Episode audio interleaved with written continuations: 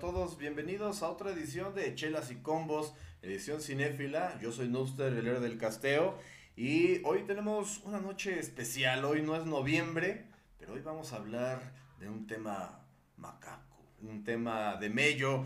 Hoy tenemos a los vampiros, ya nos tocó hablar en su momento de los zombies, un monstruo moderno, digamos, pero el mítico vampiro es aún más antiguo que los no muertos, aunque técnicamente también es un no muerto. Y bueno, para cada jueves el sensei del casteo, el chef Hardy. Buenas noches, chef. ¿Qué tal, Noobster, Eric y amigos que nos acompañan en una nueva edición de este podcast cinéfilo? Y sí, efectivamente, eh, los no muertos, los vampiros, que ha sido un tema recurrente en la historia del cine, ¿no? De, creo que desde sus inicios, cuando el cine eh, comenzaba a forjarse, desde sus primeros inicios, cuando era a blanco y negro, cuando era mudo, eh, las historias de vampiros comenzaban ya a surgir, ¿no? Este miedo o esta fascinación por lo paranormal mezclado con el folclore de diferentes lados, porque así como lo dijimos con los zombies, los vampiros como los conocemos ahora son mezcla de diferentes folclore que se han nutrido de diferentes leyendas de diferentes regiones, pues nos han dado historias muy, muy variopintas como las que traemos el día de hoy, que van del terror a la acción, a el romance, a muchos, muchos otros temas muy, muy interesantes, con una selección muy, muy chida la que traemos el día de hoy.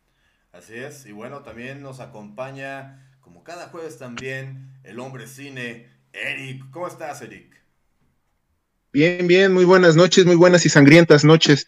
Hoy toca hablar de un tema muy importante porque hay, hay, una, hay un pequeño conflicto en el origen del vampiro como tal. Se cuenta que en una noche fría de 1816, cuando un, en, 1815, un año antes, un volcán estalló en, en Indonesia, el volcán Tambora, este, hizo que, si, que todas las partes, varias partes de Europa se fueran en oscuridad durante un tiempo, durante mucho frío, se le llamó el año sin verano, y en ese año sin verano, en un día en particular, Lord Byron se juntó con otros, este, con otros personajes como es Mary Woodwin, que después fue conocida como Mary Shelley, la creadora de Frankenstein, y John William Polidori, quien fue el que creó una historia que se llamó El vampiro. Todo empezó por un reto que Lord Byron les hizo a todos ellos esa noche, porque no se podía salir de la casa por lo mismo de la ceniza, las lluvias de ceniza que hubo durante todo ese año a cuestión de la explosión del, volcán, y es de ahí donde empiezan a hacer toda la historia de los chupasangre, que hasta la fecha actual siguen siendo pues bastante míticos y bastante este, recurridos en el cine. Recordemos que este año se estrena Renfield de, con Nicolas Cage interpretando a Drácula, y también se estrena una película, si no, no sé si es de serie B o sea una mm, de alto presupuesto, pero se va a basar en el viaje del, barco que lleva al conde Drácula de Europa, o sea, América, ¿no? Si mal no recuerdo, ahorita ando este, un poquito perdido, pero ya es de la película, nada más del viaje del barco, o sea, están agarrando nada más una parte de la novela, entonces ahorita podemos aprovechar para más o menos darnos cuenta qué ha sido toda la historia de los vampiros a lo largo del, a lo largo del, pues ahora sí que la historia del cine. Sí, tiene muchísima historia, ¿no? De hecho, bueno, vamos a hablar un poquito de, la misma. Eh, como bien mencionabas, empieza con un libro que es eh, un cuento que se llama El vampiro, pero también a la par sale otro, otro libro que se llama Carmila, que era de dos mujeres que se enamoran y una era vampira, mm, algo que va a sonar un poquito más tarde en, las películas. Y estas dos, eh, estos dos cuentos los adapta Bram Stoker, que, eh, bueno, eh, el vampiro ya existía antes de Bram Stoker. O sea, no es que Bram Stoker lo inventara, ya había varias eh, nociones del vampirismo. De hecho, había gente que eh, desenterraba cadáveres porque pensaban que eran vampiros. Y, la manera de saber si eran vampiros o no es que dicen que tenían sangre por la boca, por la nariz, por las orejas, que las uñas les crecían. Y bueno, la ignorancia, ¿no? Porque de hecho estos son fenómenos que les pasan a los cadáveres pero pues ellos creían que pues eh, uno moría y dejaba de, tener todo este crecimiento, esta eh, secreción de fluidos y ellos lo catalogaban como vampiros.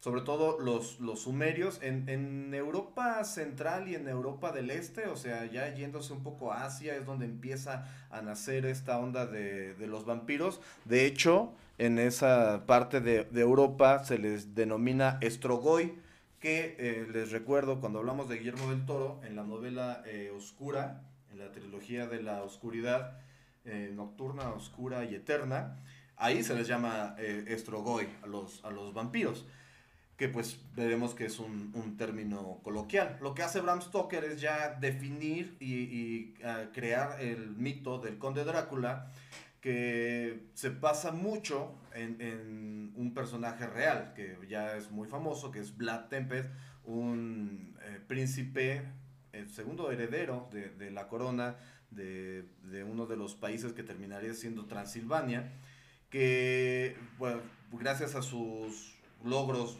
bélicos en contra de los otomanos, de los turcos otomanos, le dan la Orden del Dragón. Y dragón se, traduce como, bueno, lo, ter, lo, terminan bautizando como Drácul, que termina traduciéndose como dragón o demonio. Algunos lo traducen como dragón y demonio. Porque el señor tenía como que consiguió un buen mercadólogo, Vlad Tempest, y le dijo, güey, deja tu marca, haz algo que la gente te recuerde, y dijo, empalar gente, vamos a empalar a mis enemigos, y ese era el sello de fábrica de, del buen este, Vlad Tempest. Y también eh, Bram Stoker lo que hace es que se basa en Elizabeth Bathory, otra pues famosa. E ella sí tenía como que pinta de vampira, ¿no? Ella decía que tomar sangre y bañarse en sangre la iba a hacer más joven. Entonces, eh, esos hechos más los mitos que, que, le agrega Bram Stoker crea la novela de, de Drácula, que sienta mucho del, del, legado vampiresco en el cine. Eh, eh, Bram Stoker escribe, bueno, más bien se publica la novela en 19, 1897 y para 1922 eh, obviamente tenía que llegar al cine y llega de una manera no oficial en una adaptación que se llama Nosferatu, una película alemana, blanco y negra, donde pues vemos al vampiro pálido o con rasgos, yo siento que es más como de ratón, ¿no? O sea, con los dientecitos así largos, las orejas. Eh, caso raro es que la viuda de Bram Stoker dice que esto pues es una falacia y pide que se destruyan todas las copias de la película. Lo consigue, logra sobrevivir una copia y a base de eso es que podemos todavía ver lo que es esta, pues esa cinta. Otras no lo consiguieron. Hubo otra cinta que fue completamente aniquilada y que ya no hay eh, rastros de ella. Pero eh, llega a América en los años 20 y Universal está a punto de la quiebra. Los años 20 fueron años muy negros para la comunidad estadounidense, la, se le conoce como la Gran Depresión y pues eh, consiguen los derechos para la obra, le empiezan a, trabajar y queda de actor un famoso Bela Lugosi. Bela Lugosi había estado interpretando al Conde Drácula en la obra de teatro del Conde Drácula. Y bueno, de ahí se dispara todo el cine de monstruos a raíz de esta del éxito de Drácula se empiezan a crear cintas de otros monstruos, eh, Frankenstein, el hombre invisible, el hombre del pantano, eh, el hombre lobo, y bueno, ahí siguieron muchísimas, muchísimas interpretaciones. Pero también hay otro estudio que se llama Hammer, que crea su propia versión de Drácula con un joven y, e imponente Christopher Lee, que le da vida al conde Drácula en seis de las siete adaptaciones que hizo Hammer para el conde de Transilvania. Entonces, pues tenemos pues mucha, mucha interpretación hasta que llegamos y hay, muchas derivaciones, ¿no? O sea, incluso Bela Lugosi, bueno, más bien eh, Universal hizo eh, Drácula contra Billy the Kid, o sea, era un western, o sea, ya cosas medio raras con tal de seguir chupándole la sangre al, al mito de Drácula, ¿no? Y hasta que llega eh, Francis Ford Coppola, que nos da una de las mejores adaptaciones del mito del vampiro, que sería la película Drácula de Bram Stoker valga la repugnancia, que tiene un cast de lujo, ¿eh? O sea, es, este es uno de los mejores casts que yo he visto en, las, en, en cintas. Tiene a un ascendente Gary Oldman, que ya hemos hablado de Gary Oldman porque es un gran actor. Tiene a Keanu Reeves, que también estaba muy joven, era una gran promesa del cine. Una Winona Ryder que se era la guapura hecha persona, Winona Ryder en los 80s, 90s. Y aparte tiene a Sir Anthony Hopkins como el cazavampiros Van Helsing. Háblanos de Drácula de Bram Stoker, chef.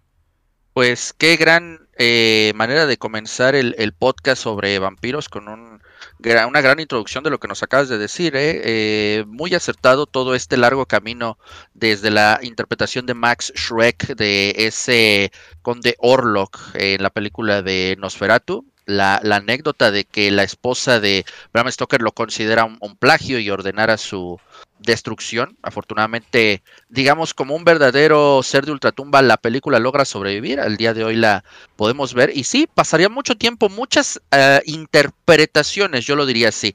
Porque adaptación como tal ya es lo que hace Bram Stoker, eh, Francis Ford Coppola en esta ocasión, o sea, poniendo el nombre del autor, porque como tú bien lo decías, los vampiros ya existían y son parte del folclore de muchos países. ¿Qué es lo que hace Bram Stoker? Ponerle nombre y apellido.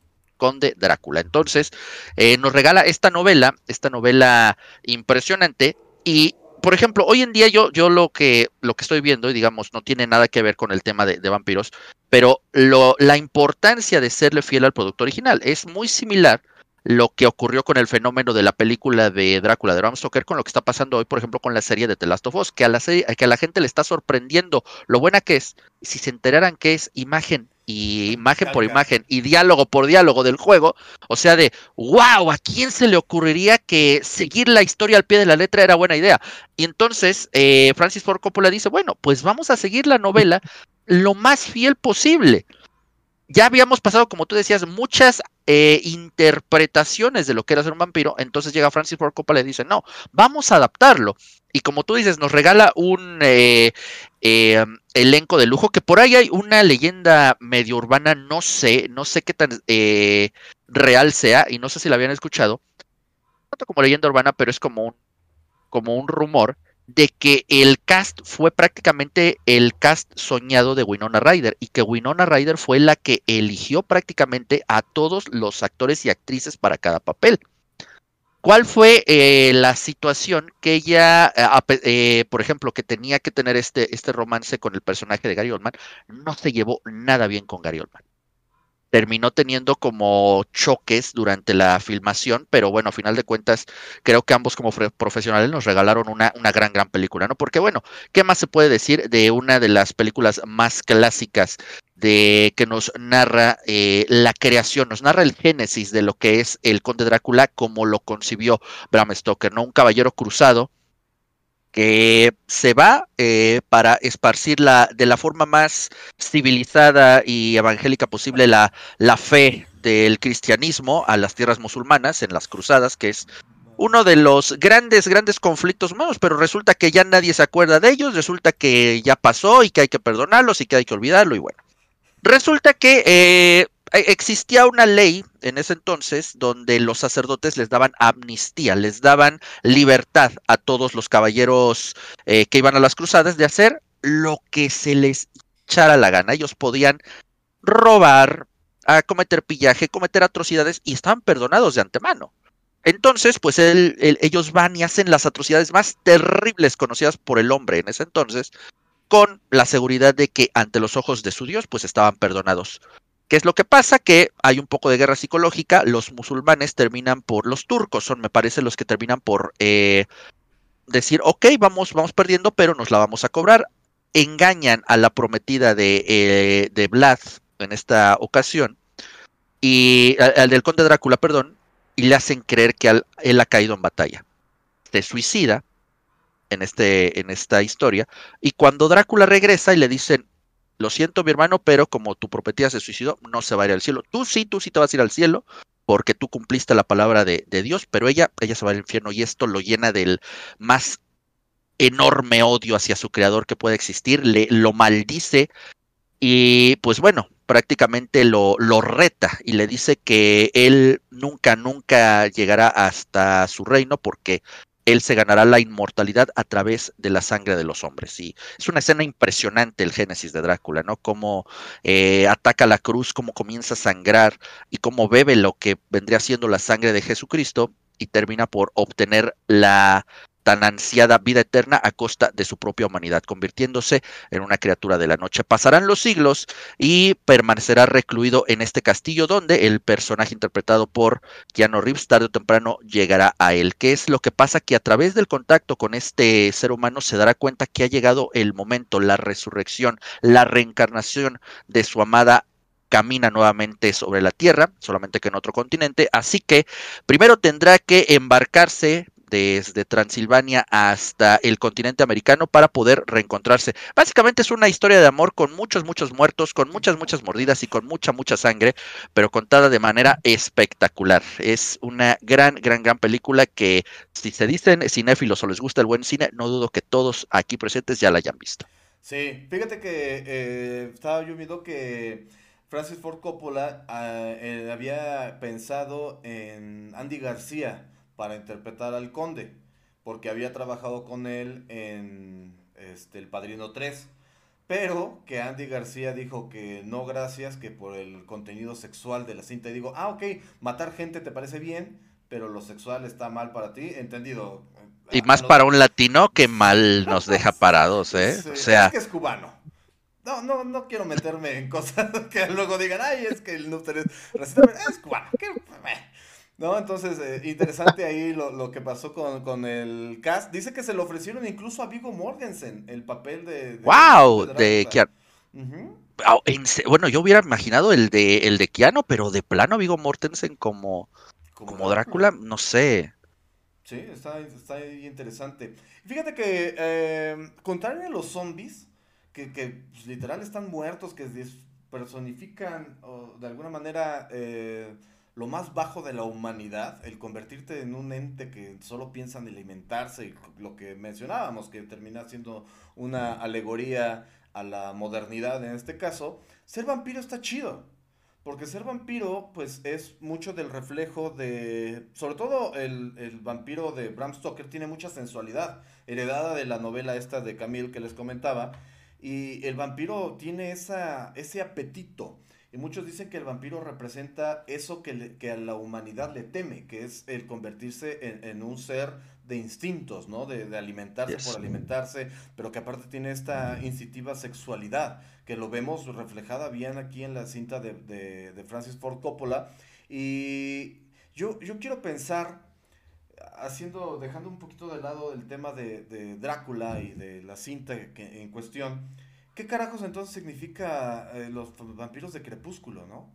Porque llevamos, o sea, fue como que un camino de evolución que nos, nos trajo muchas cintas, que vamos a hablar de ellas, unas pues más conocidas, otras no, a lo mejor no tanto. Incluso vamos a hablar de Blade, que cómo es que llega a los cómics y, cosas así. Pero, ¿qué carajos entonces significan estos vampiros que pues son así como... No quiero decirlo porque luego... No, no lo digas. pero que son medio millennials, no sé, diablos, o sea, ¿no? O sea, como muy frágiles, como que tienen muchos sentimientos. O sea, cuando en otras cintas, pues se muestra que son seres que tienen cierta maldad, ¿no? Por, por, por herencia. ¿Tú qué piensas, chef?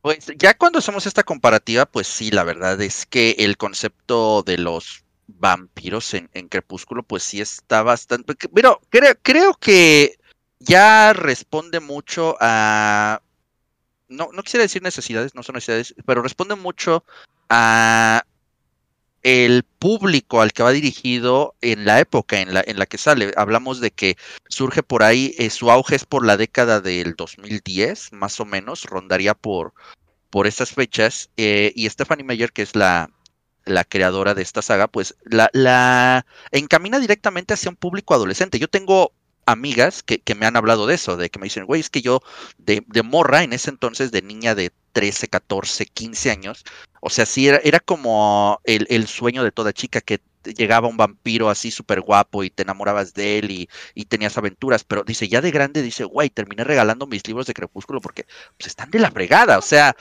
no sé, o sea, hay que, creo que hay que tomarlo como lo que fue un producto dirigido, es, un, es un producto, ¿no? Digamos, creo que ahí ya entra un poquito el concepto de capitalismo, es, era un producto con un público muy, muy este, específico y que pues terminó por pegar. eh, creo que podríamos señalar muchos otros. No lo estoy defendiendo, eh, que no se malentienda, no lo estoy defendiendo porque sí considero que eh, como producto, como novela, como película son... O sea, imagínate que a los protagonistas que en ese entonces los, o sea, creo que tenían la fama y el dinero que cualquier persona hubiera querido, hoy Cómo, cómo, les ha costado arrancarse así como simbiote de esos papeles tanto a el Batman, el Pattinson y a, la chica, no, no, recuerdo ni su nombre, ¿cómo se llama? Kristen Stewart. Kristen Stewart, o sea, que han hecho buenos papeles. Kristen Stewart, que ya interpretó incluso a la, a la princesa Diana en una, en una buena película, o sea, son buenos actores, pero que les ha pesado muchísimo. No es que estaban encasillados como por ejemplo en la década de los 70-80 un Mark Hamill con Luke Skywalker que sí lo ha dicho, le pesó, le costó muchos, muchos otros empleos, pero bueno, es Luke Skywalker, es un ícono cultural eh, atemporal que se conoce desde ese entonces hasta que exista la saga de Star Wars. Pero lo de Edward Cullen, sí, ya Robert Pattinson, sí, ya estar así de, güey, ya maten a ese pinche personaje, te lo juro. Entonces, eh, yo, yo lo dejaría así. Creo que es un producto para un público muy específico eh, y como tal, pues terminó por ser desechable, porque hoy en día ya, ya nadie habla de eso. No, yo creo que, como dices, ¿no? Muchos de los fanáticos hasta se sienten culpables de, de haber sido fanáticos de esa madre. ¿Tú, ¿Tú qué crees, Eric? ¿Cómo es que...? es que yo sí lo llamo una involución. O sea, porque no... O sea, es como si el Charmander, el Charizard se convirtiera en el Charmander de repente. Porque estos vampiros creo que dejan de lado todo el, mito del vampiro y, lo dejan mal parado. O sea, esta madre de, de, Independientemente de la piel de diamante y eso, o sea. Ah, dinos, Eric, ¿tú qué piensas?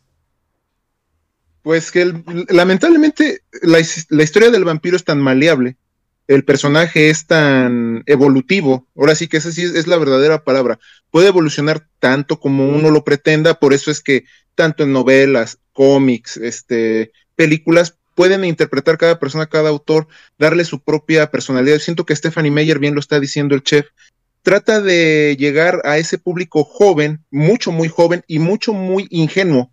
O sea, de esas personas que todavía piensan en el amor romántico, esas historias de Disney, pero ya planteadas desde un sentido más metafórico, eh, haciendo el romanticismo demasiado meloso, se podría decir la palabra, es muy meloso, es demasiado este, comprometido hacia lo, dramático, casi casi como una telenovela. De hecho, las mismas películas de Crepúsculo, cuando uno las ve, tiene una calidad de producción muy baja, ¿no? Parece una calidad de una, de una serie de televisión, de un, de un episodio que estás viendo de una telenovela X de Estados Unidos. Esa es la verdad. Por eso es que tanto Pattinson como Stewart han intentado alejarse porque eh, ellos buscaron la oportunidad, ¿no? Lamentablemente como actor pues tú necesitas, eh, cuando no eres conocido, pues agarrar lo que tengas, ¿no? Y ellos sabían de la importancia y del, auge y del fanatismo que estaban ocasionando las novelas de Stephanie Meyer y aprovecharon eso para poder incrustarse en el mundo del, de trabajo de, de Hollywood, que la verdad es muy complicado.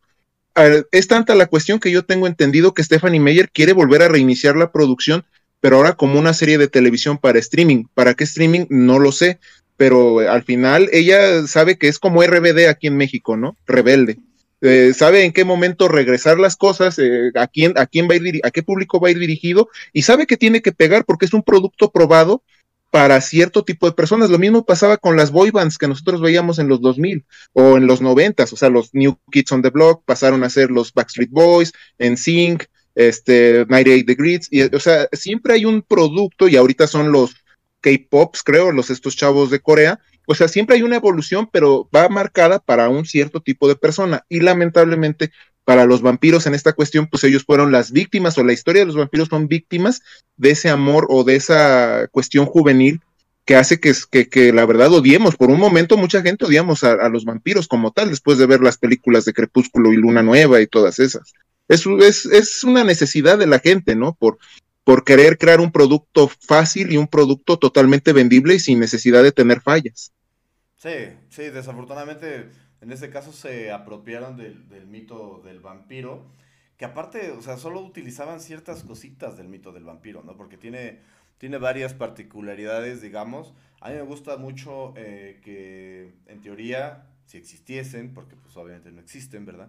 yo digo que son como los reptilianos de hoy, ¿no? O sea, ya mucha gente dice, este, ay, es que es reptiliano, antes hubiera dicho, ay, es que es como vampiro, ¿no? Eh, son, tiene, son muy organizados, se dice que si te va persiguiendo un vampiro, pues tires arroz, azúcar o sal y que ellos se detendrán a, juntarlo y a dejarlo por algún tipo de cleptomanía. Eh, los tienes que dejar entrar a tus casas, el título de alguna película que vamos a hablar más adelante. Eh, obviamente la exposición a la luz solar, la estaca al corazón, el repelente al ajo, eh, o sea, tienen, tienen varias particularidades que no se representan del todo y que yo creo que se ve esa, pues no quiero decirlo, pero pobreza a la hora de representar el mito del vampiro por parte de la autora, ¿no? Digo, a lo mejor es un buen inicio para quien quiera, a lo mejor de ahí dijo, ah, pues sí me gustan los vampiros, voy a investigar más, pero creo que lo vamos a dejar hasta ahí porque no hay mucho donde exprimirle a esta... O sea, creo que es una mitología muy muy mediocre. No, no lo quería decir, discúlpenme. O sea, a diferencia de otros productos como Harry Potter que tienen mucha mitología, que sí hay mucho bagaje, que tienen más trasfondo, esta se queda muy cortita. Pero bueno, después de este brevario, digamos, vamos a regresar a lo chido, porque estamos viendo escenas de Drácula de Bram Stoker, que es una gran cinta, Sí, fíjate lo que dice el chef acerca de los pleitos que tuvieron Winona Ryder y Gary Oldman. Gary Oldman como tal no es un actor de método, ¿eh? o sea, es, un hombre comprometido con sus papeles. De hecho, él aquí se afeita parte de la frente para poder ver esta, esta pronunciada, pues es la forma pronunciada de la cabeza del conde y esta cuestión que tuvo también de que en cada escena, o sobre todo en las escenas más dramáticas, impactantes, eh, Gary Oldman cargaba en ese tiempo el álbum de su bebé, el álbum de su niño que acababa de nacer, y antes de cada escena él veía las fotos porque él mencionaba que le generaban sentimientos muy fuertes, sentimientos pues de un padre nuevo, de, de la emoción de ver a tu, a tu primogénito o a tu primer hijo, y eh, él ocupaba eso y Francis Ford Coppola se aprovechaba de esas emociones para darle este toque dramático, trágico a la historia del vampiro como tal, pero todo esto fue, desembocó en, en los pleitos que tuvo con Winona Ryder, que gracias a ella fue como ustedes dicen, la que inició la película porque ella compra los derechos de Drácula y, y, se acerca a Francis Ford Coppola porque ella quedó o estaba comprometida a participar en El Padrino 3, pero lamentablemente se va a hacer la película de El joven manos de tijera y Sofía Coppola entra a hacer este el papel que tenía para el Padrino 3 y quedaron en esa cuestión de poder participar en una película posterior que pues fue Drácula, ¿no? Ahora, la elección de Keanu Reeves como tal que ha sido una, de hecho en algunas entrevistas a muchos años después, Francis Ford Coppola decía que hubo un error en haber este casteado a, a, Keanu Reeves porque se burlaban de su acento, un norteamericano haciéndole de, el papel de Jonathan Harker, un hombre inglés, y que él intentó imitar el acento como tal y que se escuchaba de una manera ridícula, o sea, fue una forma que los, pues la gente de Europa se burlaban mucho, ¿no? Y Francis Ford Coppola durante los años lo aceptó, pero en una, en otra entrevista, no me acuerdo que fue Winona Ryder la que dijo, pues miren, la verdad en el casting nada más quedaron dos actores, Keanu Reeves y Charlie, Charlie Sheen.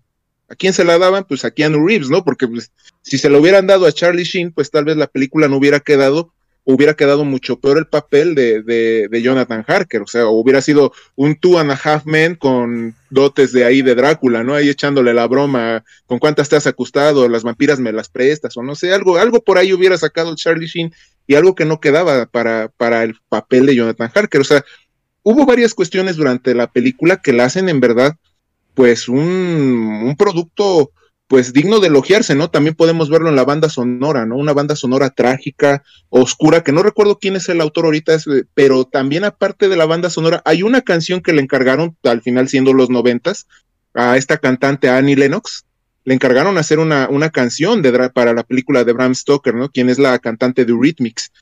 Para quienes no, ahora sí que estén jóvenes, era un grupo en los noventas muy famoso. Y, y vamos, o sea, son esas dualidades, ¿no? Es una película hecha de una manera teatral, pero con muchas este, de los, de los años 90, ¿no? Modas de los años 90, que es lo que le hacen ser un, filme único.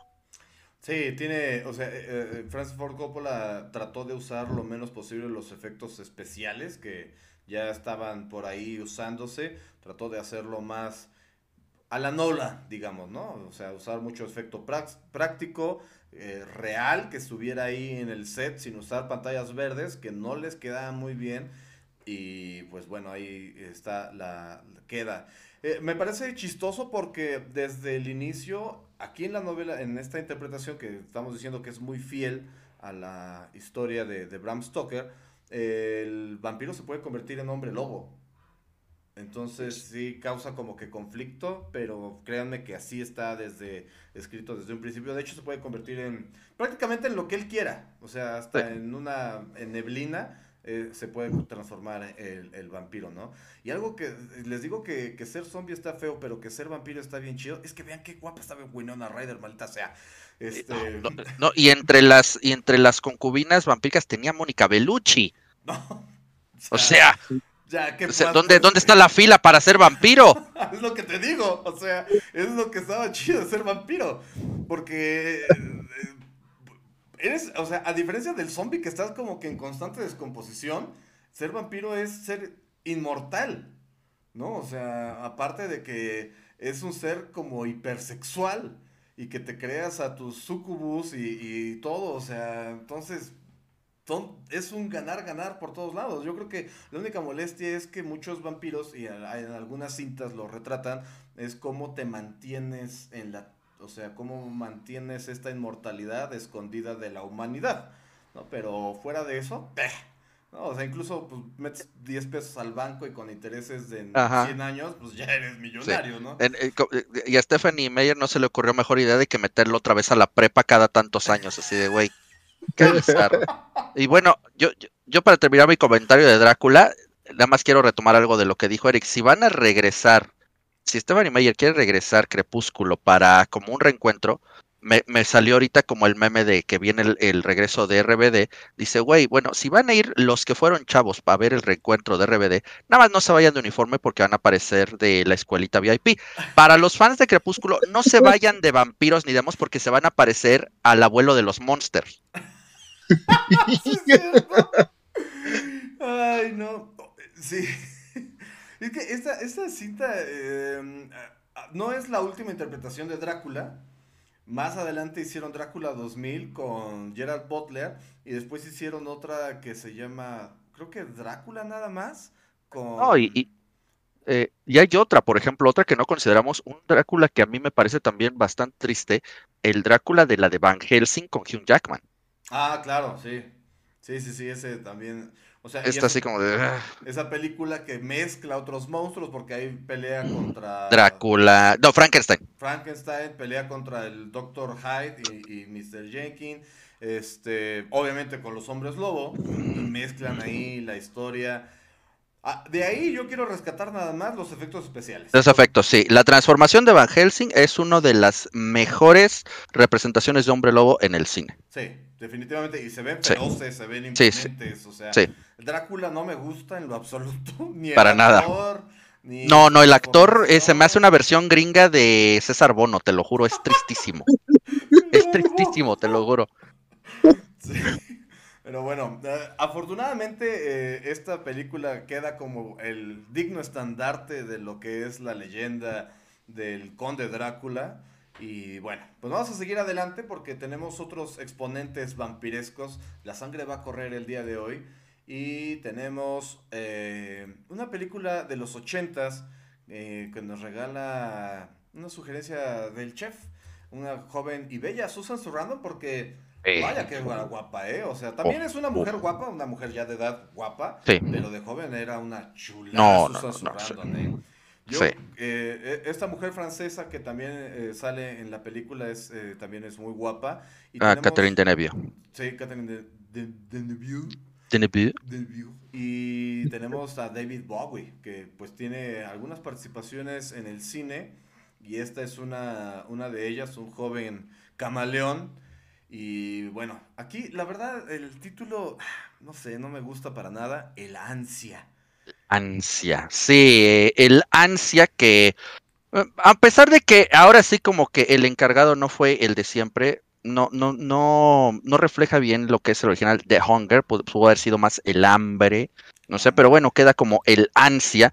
Esta película donde bien dices el camaleónico y carismático y en paz descanse eh, David Bowie, eh, alguna de sus participaciones en cine no fue, digamos, la última. Tal vez tampoco fue la más afortunada. Yo me iría tal vez por Labyrinth, eh, que es una película hermosísima de por parte de Jim Henson, el creador de, los Muppets, donde él literal canta con unos Muppets y es, es una película de, eh, de fantasía épica de la que tal vez hablemos algún día, pero bueno, hoy en el tema de vampiros, pues bueno, nos regala esta, esta historia donde vemos también eh, nuevamente retratada la inmortalidad eh, de los vampiros con sus eh, trampas, ¿no? Porque ahorita hablábamos de lo, de lo bonito, de lo que sería la inmortalidad regalada por algún ser de la noche, pero aquí veremos las letras chiquitas, ¿no? Porque tenemos la historia de Miriam, interpretada precisamente por Catherine Deneuve, que es una vampira desde tiempos inmemorables. Desde eh, a través de flashbacks nos enteramos que ella existe desde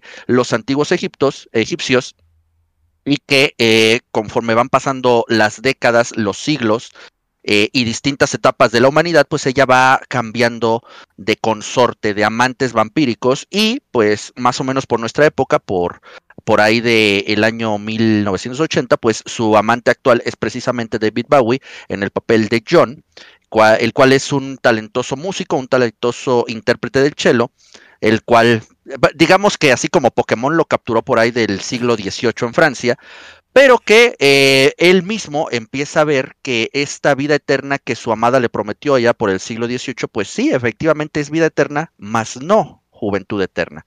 Y su, su, su, juventud empieza a decaer, para lo cual él busca la ayuda de una, de una doctora de una gerontóloga, que en este caso está interpretada precisamente por Susan Sarandon, y muy acertado el comentario de, de Nuster, porque sí, una Susan Sarandon en esta película bastante joven y sí bastante guapa. Creo que es una de esas actrices a las que no se les ha hecho tanto justicia, pero sí, la verdad, muy, muy guapa, muy atractiva Susan Sarandon, donde pues interpreta esta doctora que está investigando el proceso de envejecimiento prematuro en primates por lo cual eh, John, David Bowie, se acerca a ella para pedir ayuda. De primera instancia, eh, Susan Sarandon le niega la ayuda porque no le ve sentido, lo considera un hipocondriaco de estas personas que se inventan cualquier malestar, pero de repente se da cuenta que sí, o sea, en cuestión de horas ya es prácticamente un anciano.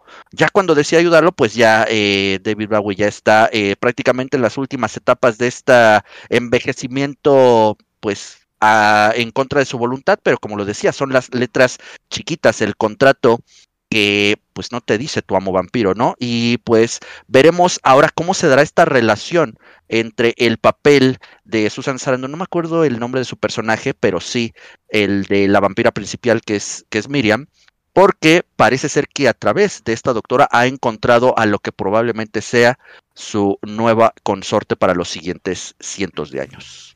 Así es, es que eh, eh, es chistoso, ¿no? Porque en otras cintas eh, como en entrevista con el vampiro, se maneja que pues si te transforman de cierta edad, te quedas en esa edad. Quedas. Y aquí David Bowie ya tenía como 200 años, su personaje más o menos, y de repente pues sí empieza a envejecer. Fíjate que ahorita en este cuadro que tenemos se nota la eh, enfermedad, bueno, no es enfermedad, es característica, la heterocromía, es decir, que tiene de, de un color así como los huskies. No, no Ándale. pero en los huskies es muy común que tengan esta, esta característica. Mi husky no lo tiene. Yo quería que tuviera los ojos claros, pero mi mujer quería que tuviera los ojos castaños. Y ahí tenemos al Apolito. De hecho, hoy es su cumpleaños de mi perro. Yo sé que es muy raro que festejemos los cumpleaños de mi perro, pero sí, festejamos. Hoy le toca poner los tamales al cabrón y yo no veo ningún tamal. Así que, bueno. Háblanos de el ansia, Eric. Esta película, cuando la vi, podemos, eh, ahora sí que tengo que comentarle a todos los que nos están escuchando, tanto Noobster como Chevy y yo, creo que ha sido uno de los temas donde más películas hemos puesto sobre la mesa. La verdad, el tema de los vampiros es muy extenso, como ya habíamos este, comentado al principio del podcast. Em, a mí me encanta mucho, como dice el chef, eh, la presencia actoral de David Bowie. Es, eh, David Bowie es uno de mis ídolos, más desde el día que mandó a la fregada a Chris Martin de Coldplay, porque yo soy enemigo acérrimo de Coldplay a morir, odio a esa banda. Este, y cuando Chris Martin le pidió apoyo para hacer una colaboración, David Bowie lo volteó, dice, no, no, no, que por una carta le dijo, ni en tus sueños, amigo, no, tu música es, para mí es más falsa que nada, no te puedo apoyar en lo que buscas. Entonces, para mí, desde ese día, David Bowie, de por sí para mí es un rey y para desde ese día se volvió un dios. Dije, no, este hombre sabe de música, sabe quiénes son los músicos verdaderamente buenos, porque él hizo muchas colaboraciones muy buenas a lo largo de, todos, de toda su vida. Una de ellas este, con Trent Reznor de Nine Inch Nails, con un cover de, bueno, una reinvención de una canción de I'm Afraid of Americans. Y ya hablando de la película como tal, mm, se me hace una cuestión esta de Lancia, aparte de ver este erotismo, de ser la primera película de Tony Scott, ¿no? Se nota inmediatamente que es la primera película, un director Nobel que puede tener ciertos errores, pero artísticamente y cinematográficamente está muy bien llevada, ¿no? Yo, yo lo que entiendo mucho es eh, eh, acerca de la patente del amor, ¿no? La vigencia que tiene el mismo amor para las personas, donde todo acaba de cierta manera y es como este intercambio de parejas. De hecho, yo en algún momento también, conforme vi la película, pues pensaba mucho en el ambiente swinger, ¿no? O sea, es un ambiente que, que es para personas un poco muy abiertas de mente, aquí ya llevada a, una cuestión de los vampiros este, que va cambiando, a, va cambiando a su pareja dependiendo sus necesidades o dependiendo sus gustos. Yo lo vi mucho así, ¿no? Es, es una película que demuestra ese, ese erotismo y al mismo tiempo esa pues esa, como lo vuelvo a decir, esa vigencia de, de, cariño, o no, es que no sé si decirle cariño o pertenencia que puedes tener con ciertas personas. Un tema algo complejo, pero que es muy bueno y que la verdad para lo que vamos, lo que vamos a estar viendo durante todo el podcast es una forma muy natural y muy este, subversiva de ver al vampiro como tal, y más con la actuación de los tres, de esta Catherine, Catherine, este, Susan Sarandon, que también la pueden ver en su máximo esplendor. De hecho, tiene una escena, me llamó mucho la atención la escena donde sale con la playera mojada. O sea, es una escena que es muy erótica y, la verdad eh, tienen que verla. O sea, si, la puede, si no la han visto, porque tal vez de todo lo que tenemos ahorita aquí, de los títulos que sí lograron llegar, puede ser la más desconocida de todas, pero tienen que observar cómo fue que inició el hermano de Ridley Scott, Tony Scott, para hacer películas. Es, es, en verdad muy buena, me, me agradó mucho la elección y sobre todo la historia de la película se me hizo muy, muy interesante. Sí, como bien lo dices, eh, no es fácil el tratar este tema de, pues tú puedes ser inmortal, ¿no? Pero tus sentimientos lo serán. Eso está, está interesante. Y para quien diga, ay, el hermano de Ridley Scott, pues no ha de ser tan bueno. Pues este güey hizo Top Gun, ¿no? O sea, nada más para que se den color. O sea, a lo mejor aquí estaba verde, como bien lo decía Eric. Hay un abuso un poquito de las cámaras lentas, nada más pero todo lo demás muy bueno. Tony Scott tiene buen ojo, o sea, no, a lo mejor no alcanzó eh, los niveles de su hermano, pero definitivamente es un gran director. la obra se ve sumamente profesional para hacer su, su primera cinta, pero definitivamente eh, la sensualidad y la sexualidad no siempre van de la mano de los sentimientos, ¿no? Entonces, a lo mejor cuando eso se acaba, dirían, el amor se acaba, como de la canción, ¿no? De José José. Sí. José José, te, recordamos. Salud, hermano, donde quiera que estés. No, salud ya, no, sí, eso lo mando al pollo, manches. Pero imagínate, ¿no? Llegue a donde haya llegado, al cielo, al infierno, donde esté, dice... Sí, ahí va a ver, sí. Sí, no, dice, ya no me puedo morir, güey, o sea, ya... sí, y de tanto beber renace así de, no, mames. Bueno, no, no, no diría así, diría, ¿de qué me voy a morir ahora, no? Oh, no, es que, es que hasta imitarla está cabrón, no sé qué, qué fregada se dio. Sí, qué fregada se dio. Vean ahí eh, la caracterización de, David Bowie, impresionante. Cabe recalcar que el maquillista de, esta cinta es el maquillista del exorcista. Uh. Ajá, entonces ahí se ve la calidad. Todos recordamos a, a la niña, se me fue el nombre ahorita, ¿cómo se llama? A la niña del exorcista. Eh, Regan McNeil. Eh... A, Regan, McNeil y su transformación eh, poseída por Pazuzu. Pero aquí tenemos un muy buen ejemplo del trabajo de este maquillista que pues obviamente tiene, tiene sus aportaciones. Creo que también trabajó en El Padrino. Ese dato sí no me lo confirmen, pero de que trabajó en El Exorcista, trabajó en El Exorcista. Entonces vamos a ver otras cintas donde precisamente el amor y la pertenencia y la eternidad tienen parte en ello, ¿no? Un hecho importante por parte de los vampiros. Esta película, bien lo decía Eric, eh, eh, se los decía, es una recomendación del chef y es difícil de ver. O sea, si la pueden encontrar en YouTube, háganlo. Este, me parece que sí está, pero si no, pues van a tener que buscarla en un torrent o en algún otro sitio porque si no está en las plataformas. De por sí, varias de las cintas este, no están en plataformas. Yo voy a abrir un paréntesis. Se me hace bien idiota eso de, de verdad, de YouTube sobre todo, que nosotros hemos subido los videos del podcast a YouTube y, uy, no, eh, tienes tres segundos del trailer de Avengers, güey. Este, no, no, no puedes monetizar este video porque, pues, tres segundos, híjole. Y se encuentran películas completas, ¿no? De hecho está Inframundo completa, está Blade completa, y canales con mil y tantos seguidores o hasta cientos de miles de seguidores con películas completas. Y dices, el algoritmo es muy idiota porque este, o sea, me, castigas a mí por 30 segundos de una canción cuando está toda una película entera en tu canal y, se los da, estás eh, alguien está monetizando, entiendo perfectamente el, término de la monetización, pero pues entonces háganlo bien, ¿no? Nada más ahí. Mensaje a YouTube, no nos baneen, los queremos mucho. Este, vamos a seguir con las, con las cintas que tenemos porque bien decía el chef, Hemos tratado que en, las películas es un tema, pero visto desde diferentes aristas. Y en la siguiente película tenemos a la arista de la acción. Y nos la trae el joven director Robert Rodríguez, que me late mucho que aquí sale otro director del que hemos hablado, que es Quentin Tarantino.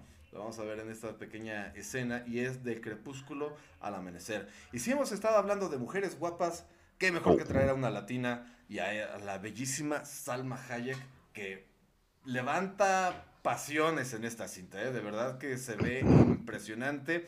Aparte de que pues las féminas pueden quedar complacidas también, pues les dan a George Clooney, que era George el galanazo de los galanazos en ese entonces. Digo, estaba todavía más galán aquí que cuando interpretó a Batman, pero es una cinta de acción que no te, no te esperas, o sea, empieza casi casi como un Pulp Fiction. Sí.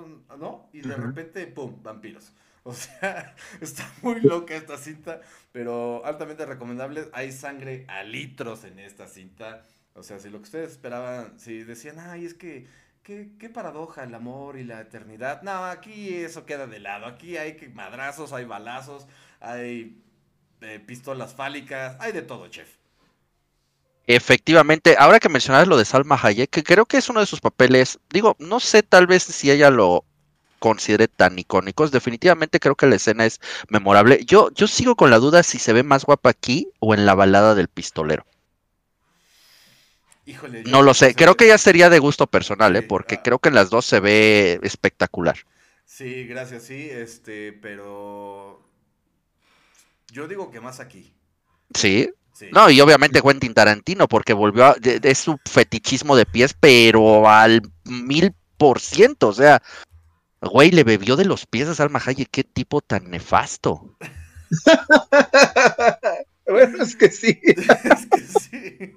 Bueno, pero vamos a hablar, eh, como bien decía, se nota mucho esta, esta dupla que ha colaborado en muchas ocasiones, eh, Rodríguez y Tarantino.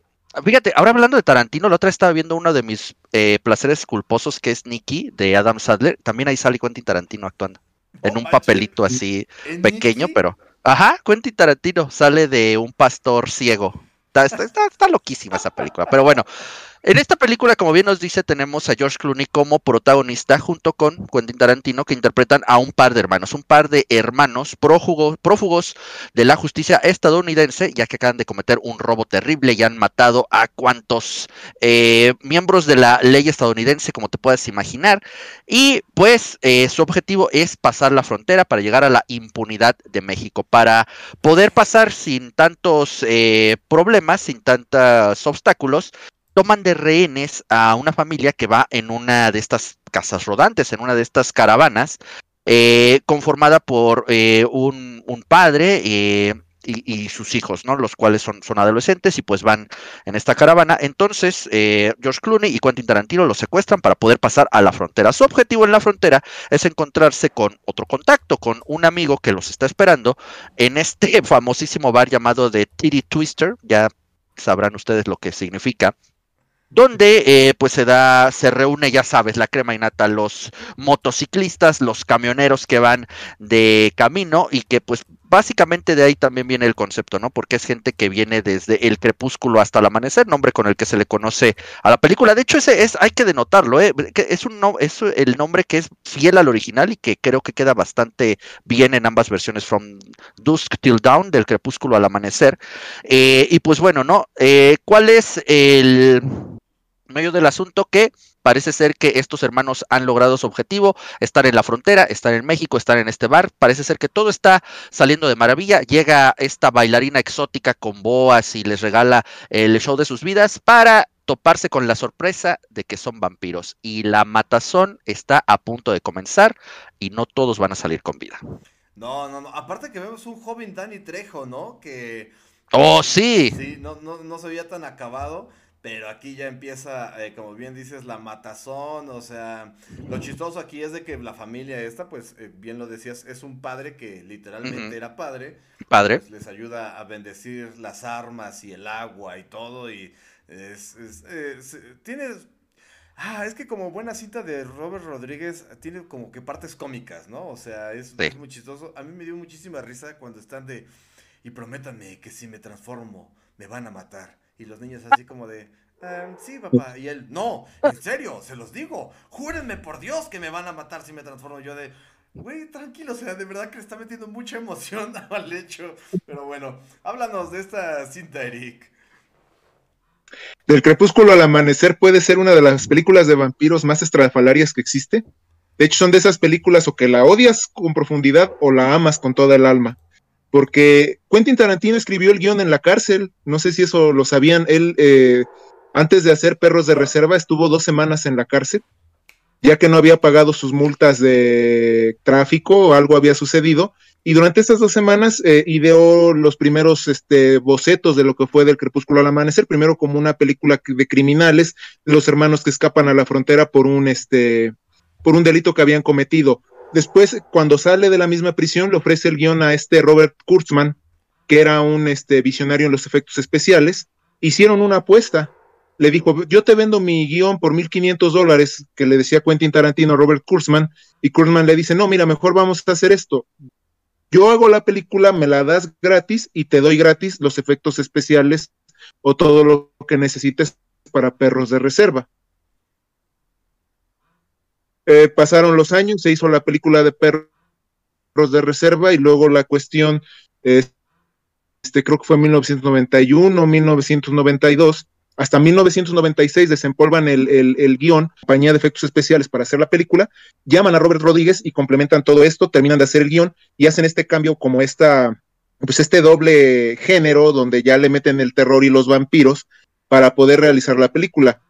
Eh, durante la filmación, como bien lo dice el chef, algo que yo estaba diciendo que a mí me daba mucha envidia haberle lamido las patas a, Salma Hayek, este, em, hay, una, hay una cuestión en, esto, ¿no? El, personaje de Satánico Pandemonium, que es el, personaje que interpreta aquí Salma Hayek, es como una referencia, ¿no? De hecho, en la misma película lo podemos ver al dios de la, la serpiente emplumada, ¿no? A este Quetzalcoatl ya que si pueden ver después las siguientes este, continuaciones, las siguientes secuelas de, del Crepúsculo al Amanecer, que ya son películas todavía de más bajo presupuesto y todavía más raras y más, más o sea, muchas cosas. Y pues vamos, es, también hay muchas cuestiones en, en, el rodaje. Em, hay, hay una cuestión también con lo que fue este, mm, si lo que sucedió con George Clooney, del, ay, se me fue ahorita el, se me fue un poquito la, el avión cuando cuando estaba hablando de lo de Quetzalcoatl, que fue lo que dijo George Clooney cuando hizo la película. De hecho, él llegó un momento cuando habló con Robert Rodríguez que no sabía qué era lo que estaban filmando. Es por eso que yo me quedé así, ¿no? O sea, él pensaba, de hecho, durante las primeras etapas de producción y preproducción, que en verdad estaban haciendo una película de criminales. Él se sorprende al ver el cambio totalmente de, escenario, cuando ve la sangre, cuando ve la, sobre todo cuando dicen que vio al mariachi, ¿no? Ese mariachi que aparece con la guitarra hecha del torso y una cabeza humana, y él empezó a dudar, entonces, ¿qué película estoy, qué, qué demonios firme, pues, firme para hacer, ¿no?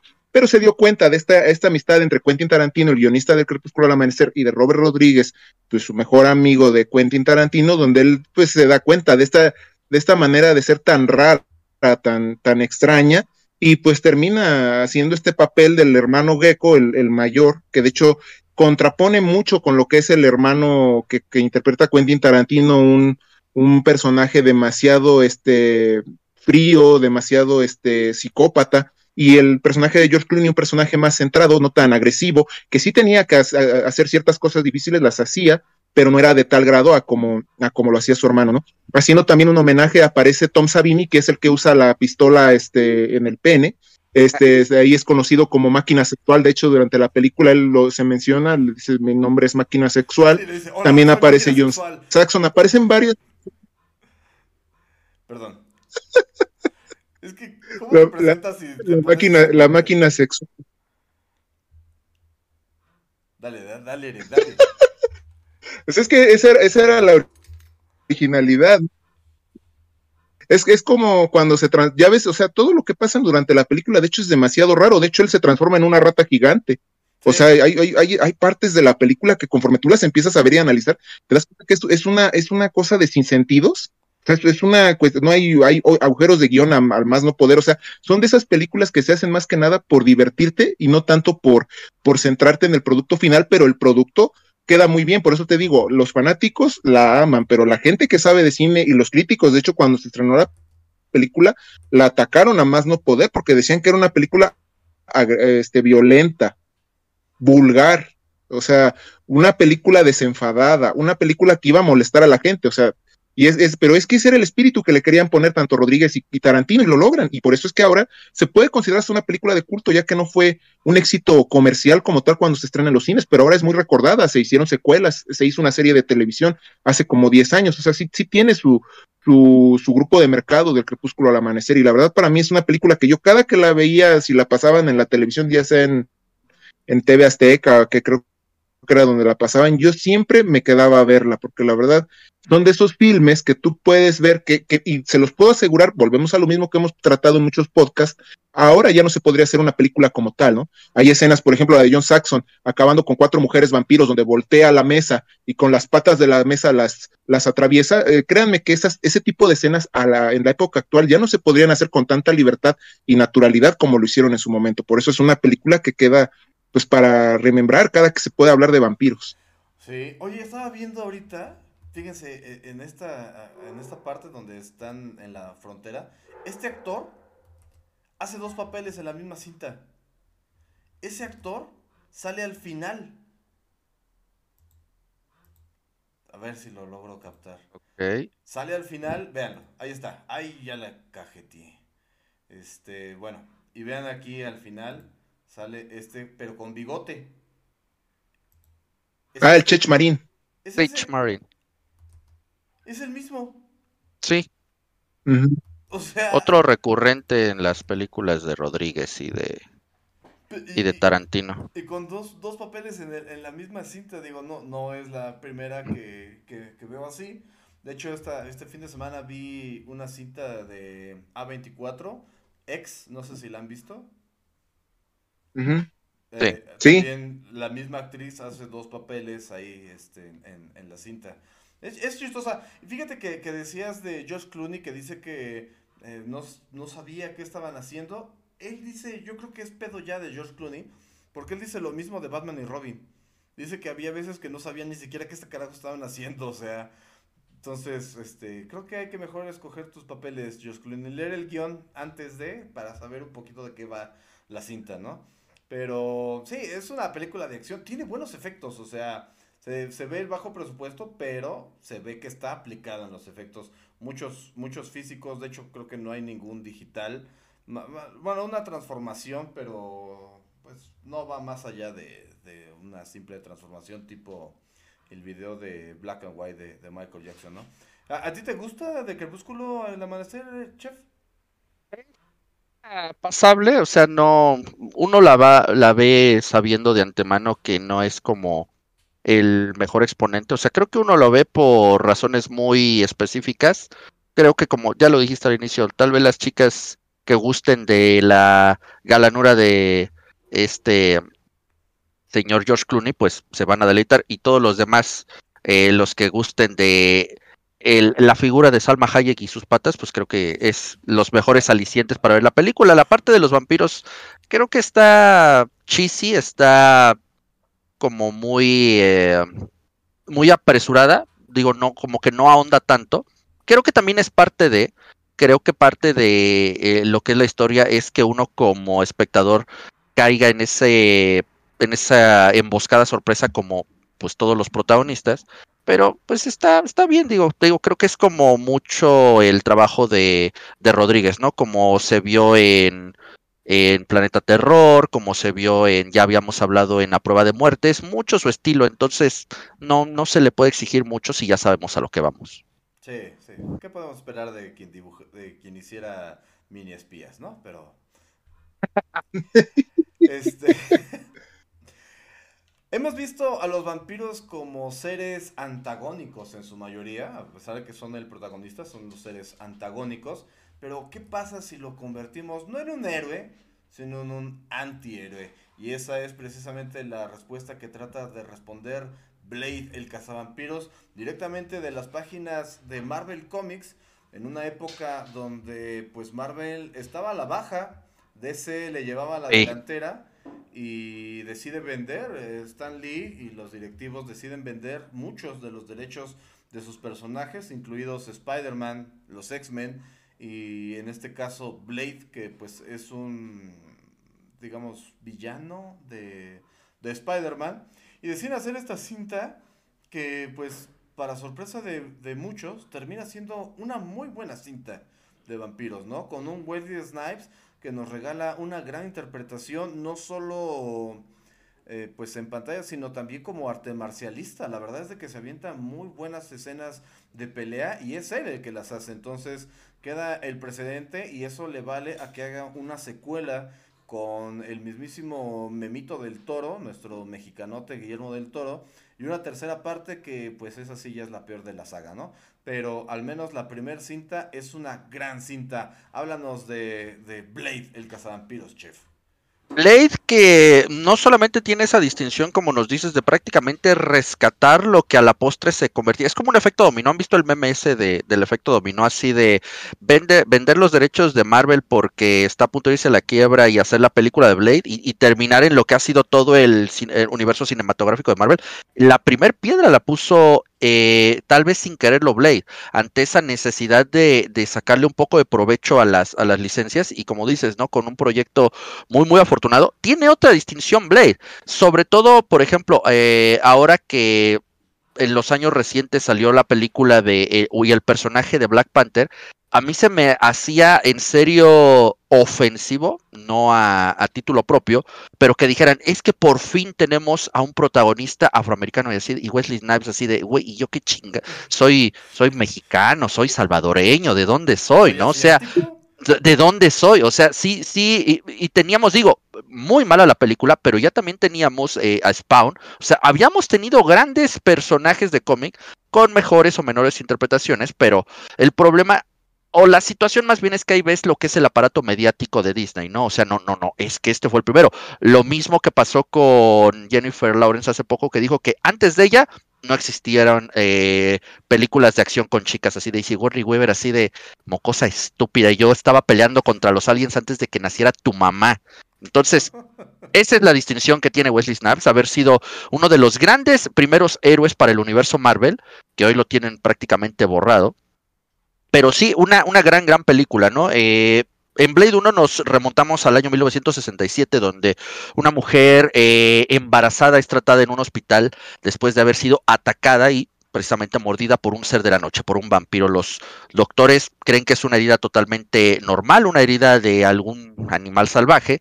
Tratan de, de, de revivirla, tratan de, mantenerla con vida, lo cual pues no lo logran. Ella muere al momento de dar a luz a este niño que ha heredado, eh, curiosamente ha heredado las bondades de ser un vampiro, la fuerza, la sed de sangre, los sentidos agudizados, pero carece de las debilidades eh, clásicas de los vampiros. El sol no, no lo convierte en polvo, eh, el ajo no lo, no lo repele. Entonces, él, este niño crecerá y se convertirá en Blade, que eh, al tener esta eh, herencia de vampiro, pues decide tomar el camino de erradicar a los verdaderos hijos de la noche y se convierte en un cazador de vampiros. Entonces, como tú lo decías, Nooster, no es un villano, no es un héroe como tal, pues es un personaje que oscila entre esos dos lados, ¿no? Es como como, diríamos en el sistema inmune, es como un antígeno, es aquel que tiene las capacidades, tiene las características de identificar a los de su propia clase sin ocasionar los mismos daños. Y pues bueno, ¿no? Aquí nos presentará a lo largo de estas tres películas, como dices, creo que la calidad iría tal vez un poco en decadencia, la segunda ya con la participación de Del Toro, mucho con su visión, mucho con su estilo, pero sí definitivamente Blade Trinity la que termina por flaquear, la que termina por dejar ahí. De hecho, creo que me parece que se tenía planeado que fuera una tetralogía, me parece que estaba por ahí en pláticas o dentro de los planes una cuarta película de, de Blade, pero la tercera al fallar en muchos de los aspectos, principalmente el de la taquilla que no es lo que se esperaba, digamos, no a eh, límites ridículos como lo de James Cameron, no, no, y si mi película no hace 3 mil millones de dólares, no, no es rentable así de, güey, démenos dar la entretenida, ¿no? Entonces, aquí tenemos, como bien dices, otra, otra perspectiva de los vampiros. Ya los habíamos visto de antagonista principal, como es en Drácula, ya los habíamos visto tal vez como extras, si así lo quieres ver, en De Crepúsculo al amanecer, y ahora lo tenemos, ahora sí, podemos ver la perspectiva, el espectador puede ver las acciones desde el punto de vista desde un ser de la noche, sabemos de lo que es capaz, ha encaminado sus habilidades al uso de la katana, entonces es un ninja, perdón, un samurái, vampiro, cazador de criaturas de la noche, muy, muy bien interpretado por Wesley Snipes. Me encanta porque es bien frío, ¿no? Es así como de que nada lo inmuta, o sea, es de verdad el cazador supremo. Y me encantan a mí las secuencias de acción. De hecho, yo no había visto esta cinta hasta que en uno de mis años mozos, en, en mi juventud, estaba en una discoteca y pusieron la secuencia de pelea final. Yo dije, ah, la madre está bien chida, ¿de qué, ¿qué video es? Y no, vi que era eh, Blade y dije, no, tengo que ver la película. Y de ahí me puse a ver la cinta y dije, wow.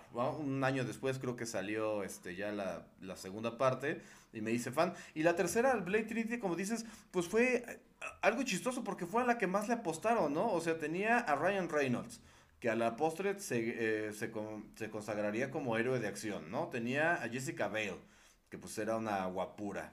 Y incluso habían traído al mismísimo Triple H este, de, de la WWF, que tiene mucha influencia en la cultura pop de, de Estados Unidos, a, la cinta. Y el villano principal era este tipo que salía en la serie esa de Prison Break.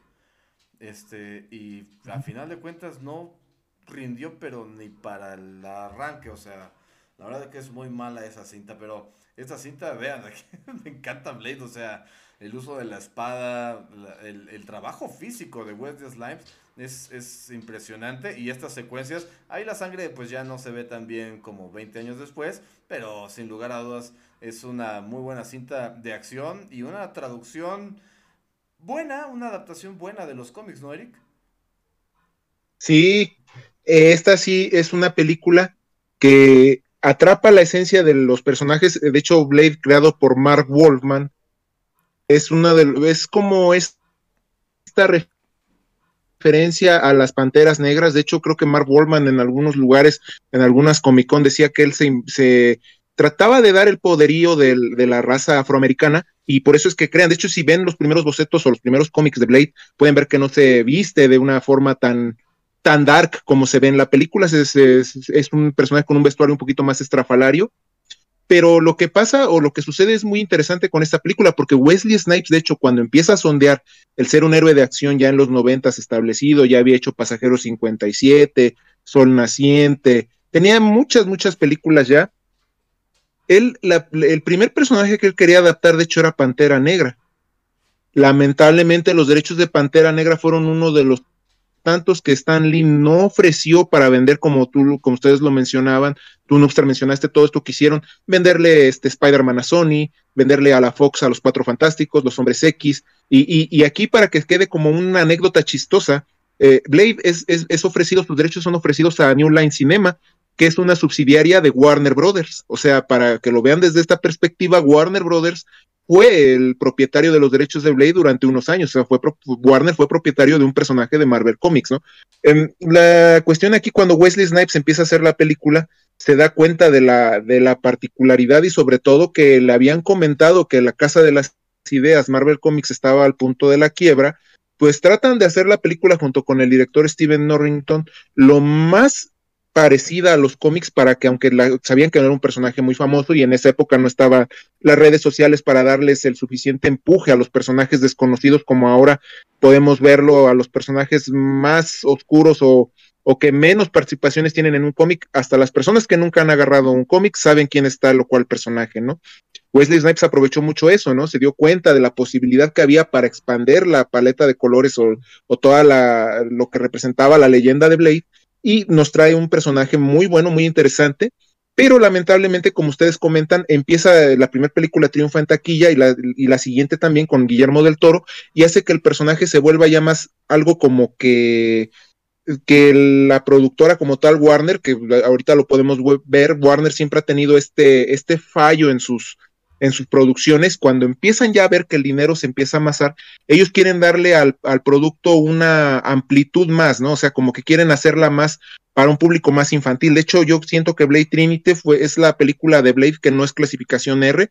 No estoy muy seguro, pero yo tengo entendido que no fue, ya fue una clasificación PG-13 o PG, PG-15 en Estados Unidos, por lo mismo que querían atrapar a más gente, ¿no? O sea, dicen, si las primeras películas hicieron dinero, a pesar de que estaban restringidas por la edad, pues si, la, si le movemos un poco la trama, le quitamos algo de sangre y hacemos la cosa un poquito más liviana, pues vamos a ganar más dinero. Lamentablemente, eso crea el efecto contrario con el público, ¿no? Porque el público ya está acostumbrado a una historia, ya está acostumbrado a un personaje. Si tú infantilizas a ese personaje o lo haces más light para que las audiencias puedan conocerlo de una manera masiva, es ahí donde tú terminas enterrándolo. De hecho, ahorita eso es lo que está pasando con el Blade de Marvel, ¿no? El Blade que va a ser Mashermala Ali no ha podido ser filmada en los dos años desde que la anunciaron y no tiene nada que ver con la pandemia. El primer director, que ahorita no recuerdo su nombre, renuncia porque Disney le están, les está imponiendo la idea que la película no debe de ser sangrienta, que la película no debe de mostrar cuestiones este, este, viscerales. Entonces, pues muchas personas dicen, como una película de vampiros no va a tener sangre, como una película de vampiros o de Blade no va a tener violencia, porque al final esa es una de las esencias del personaje. El mismo Steven Dorff, quien participa en la primera película como el antagonista, se ha estado burlando últimamente en Twitter y tiene ya varios, como dos años, burlándose del, de que van a hacer el reinicio de Blade, porque sabe que no la pueden hacer y que no tienen las agallas para hacerla como se hizo en los noventas, ¿no? De eso es lo que se burla mucho de ellos. Y, si buscan la cuenta de Twitter de Steven Dorff, ahí él, él, él, habla y lo dice, o sea, lo dice directo. La compañía productora ahora no tiene las pelotas para hacer lo que nosotros hicimos en los noventas y jamás lo tendrán porque ellos son unos creadores de, de entretenimiento masivo barato. Antes nosotros en los noventas teníamos que esforzarnos junto con el productor y director, junto con todo el crew de la película para que el, el filme saliera de una manera positiva. Ahora todo es una cuestión mercadológica que simplemente trata de abarcar al mayor público, pero entregando este, una obra sin sustancia. Entonces, pues sí, eh, Blade es, un ejemplo de lo que está evolucionando, o como lo comentamos al principio del podcast, ¿no? Está yéndose en un retroceso cultural, en un retroceso artístico el personaje del vampiro, porque no está en las manos correctas, no está en los creadores correctos, lamentablemente está en las manos de personas que necesitan adaptarse a los tiempos modernos y los vampiros eh, pueden ser una imagen demasiado maligna o demasiado tóxica para la gente actual.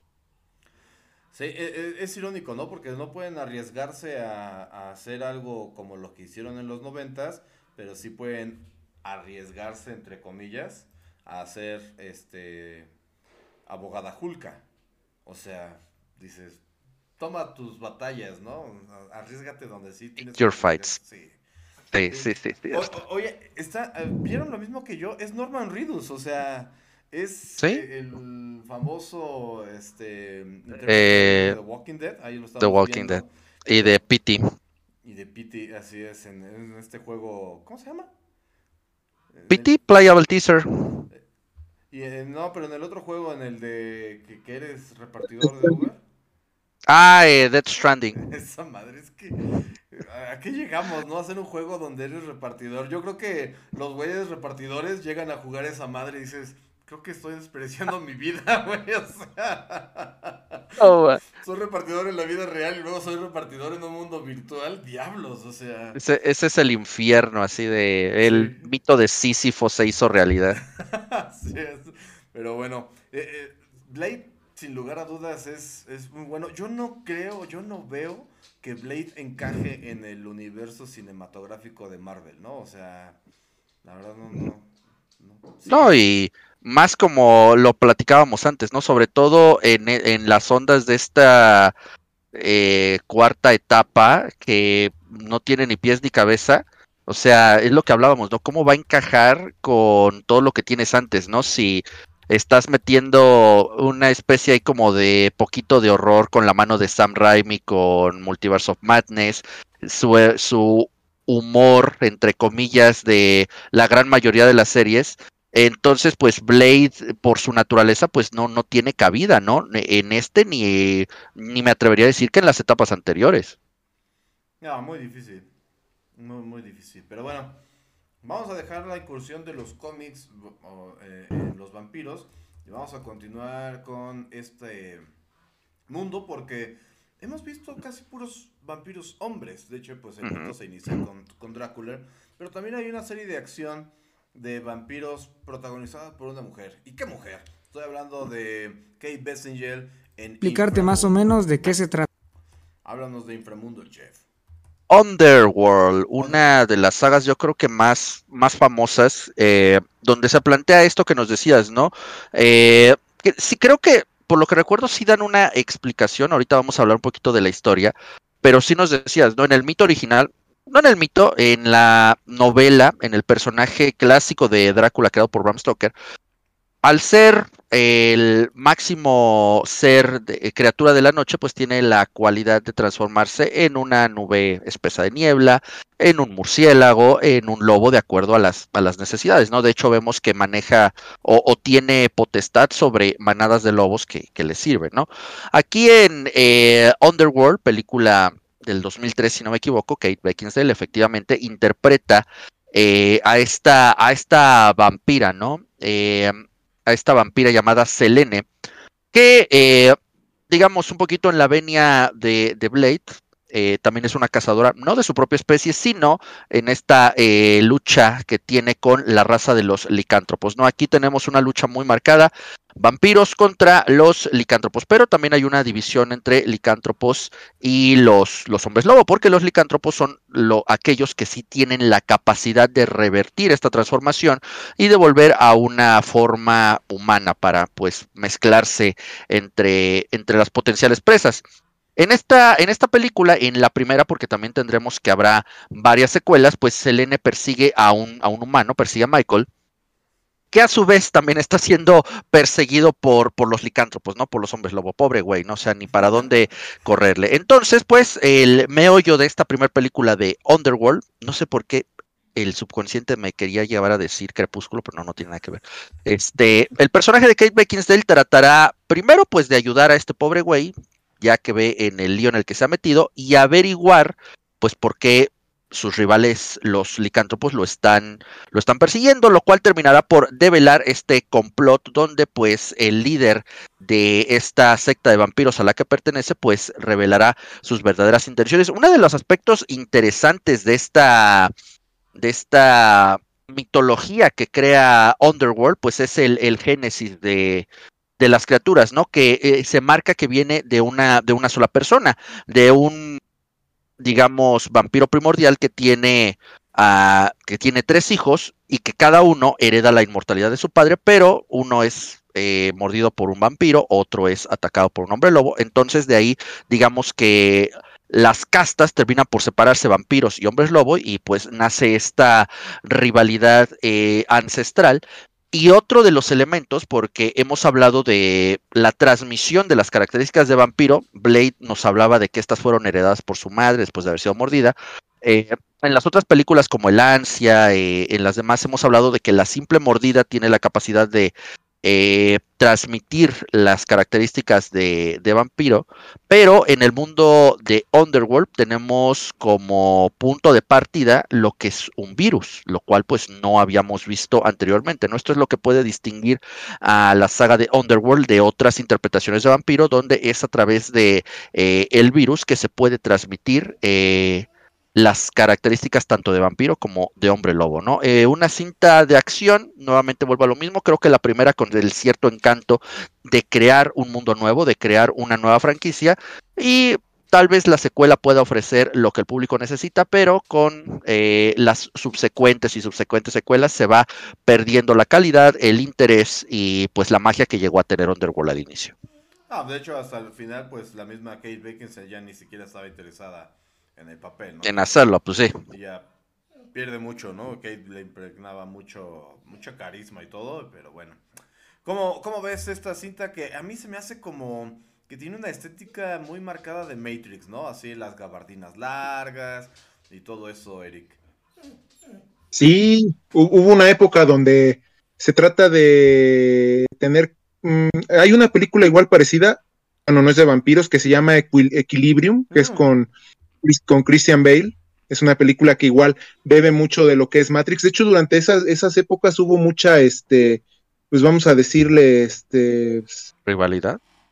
Plagio. Pues no, pues es que yo lo veía más como un plagio, ¿no? Que te tratabas de inspirar según tú, pero trataban de ver un plagio, aunque la película esta que menciono, esta de Equilibrium, es muy buena película, de hecho, si en algún momento en otro podcast podemos hablar de ella, es una película muy interesante, pero volviendo al tema de Underworld, yo siempre me quedé, de hecho yo vi todas las películas, pero para mí se me hicieron tan tan malas que llegó un momento donde desde que se estrenó la precuela, y ya no supe bien de qué se trataba la cinta. De hecho, hubo un momento donde estas películas competían mucho con Resident Evil de, de Paul, Paul W.S. Anderson, porque Len Wiseman, que fue el que inició todo como director, es el esposo de Kate Beckinsale, y Paul W.S. Anderson es el, es el esposo de, de esta Mila Jovovich, ¿no? Entonces, siempre hubo esta, me acuerdo que en algunas conversaciones que tenía uno con amigos y decían, y hasta en algunas revistas de cine, que eran estas películas como hechas para potenciar la carrera de actriz de la esposa del director, ¿no? O sea, trataban que las tramas no quedaban totalmente bien hechas o trataban de buscar el pretexto para crear un blockbuster, entre comillas, demasiado vacío, demasiado, este, pues demasiado aburrido, porque la verdad esa es la verdad. Yo, yo de todo, yo la primera película de Underworld la respeto, se me hace una muy buena cinta, sobre todo la batalla entre los licántropos y los vampiros, y muy aparte Resident Evil, ninguna de las, no sé, creo que fueron cinco, seis o siete, no sé cuántas se hayan hecho, porque la verdad yo las últimas dos las vi en televisión. No solo es por el mensaje que dan los, los escritores o los mismos guionistas o hasta el propio director, de mancillar una trama que vamos a decirle así, no, no, no voy a pedir que una película de Resident Evil o una película de vampiros contra hombres lobo sea muy profunda, no sea una como tipo Ciudadano Kane o un Forrest Gump con vampiros, no, pero sí se necesita que las películas eh, que te van a entretener o que están hechas eh, basadas en personajes clásicos en videojuegos como ahorita lo mencionaron ustedes con The Last of Us, se necesita que tengan esa identidad. Muchos podrán decir que los videojuegos son planos, muchos podrán decir que no le puede sacar mucha trama a un videojuego como Resident Evil o no le podrá sacar mucha trama a una pelea entre un vampiro y un hombre lobo, pero la verdad es que sí se puede, siempre y cuando tú tomes a los personajes y los tomes con un respeto y los, y los analices desde una perspectiva demasiado este, respetuosa. Eso es lo que hace falta. Por eso estas películas de Underworld para mí fueron siempre la competencia de, Resident Evil, ¿no? Que eran ese producto mediano que pretendía ser grande, pero que siempre se quedaba en esa, en esa medianía de, de, los, de las características que pretendía dar Hollywood para sus grandes blockbusters. Bueno, ahí yo le levantaría la mano a Underworld, porque pues no tenían una base y Resident Evil, pues lo único que tenía que hacer, como decía el chef en un inicio, era copiar lo del juego a la pantalla y no inventarse ahí madres de que la protagonista tenía poderes y... No, no, no, no, no. Ya, por favor. De, de hecho, yo eh, eh, solo me he salido de dos cintas en mi vida en, del cine y una de ellas fue una de Resident Evil. Porque dije, no, ya, o sea, esto es, es asqueroso. Le dije a mi cuate, vámonos, güey. Y cuando, lo, o sea, le dije eso y cuando vi el güey ya estaba caminando afuera. Yo así de, espérame, cabrón, espérame. Y sí, no, fue, es que esas de Resident Evil, no creo que hablemos de ellas, las vamos a referenciar porque no hay mucho de qué sacarles a esas películas. No podemos tirar caca como por tanto tiempo. Pero bueno, pues aquí sí tenemos un poquito de, de como dices, o sea, al principio iba bien, lo, lo mismo que pasó con Blade, ¿no? Pero ahí está, es un referente, porque a lo largo de la construcción del mito moderno del, del vampiro, en algún momento le metieron esta, este eh, antagonismo con los licántropos, ¿no? Que terminamos viendo reflejados, valga la, comparación o la analogía, en, en, Crepúsculo, que finalmente también tenían esta competencia, ¿no? Pero bueno, aquí están las bases mejor explicadas, o en el mismo Van Helsing, como, Que es finalmente también el hombre lobo y bla, bla, bla. Vamos a continuar en, la lista porque tenemos otro ejemplo también basado en los cómics. Y esta cita está, está muy buena, ¿eh? la verdad se la recomiendo. Si no la han podido ver, véanla. Está en estos canales gratuitos en, YouTube. 30 eh, días de noche.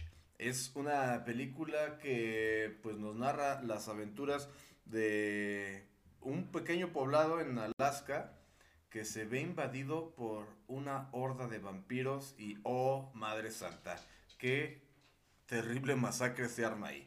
Háblanos de 30 días de noche, chef. Como nos dices, de un cómic. El cómic también parte de algo muy natural que ocurre. Venimos aquí en México saliendo, bueno, todavía de las épocas eh, de invierno. Ya el frío empieza a desvanecerse un poco, pero pues estamos acostumbrados, ¿no? Eh, yo platicando con amigos, por ejemplo, de otras latitudes, con amigos, por ejemplo, de Chile, para ellos el, el eh, esa temporada de invierno es calurosa. Eh, para ellos el invierno, las épocas de sembrina es calor. Para nosotros pues es, frío, no es a lo que nos hemos acostumbrado. Y en otras áreas de la Tierra pues las condiciones son muy, muy distintas. Como bien nos decía eh, Nubster, el cómic, la historia, parte de esta premisa de que en este poblado, en específicamente Barrow, ubicado en Alaska, en esta época del año, hay una parte donde la rotación natural de la Tierra alrededor del Sol lo lleva a, ocultar de la luz del Sol a este poblado por 30 días.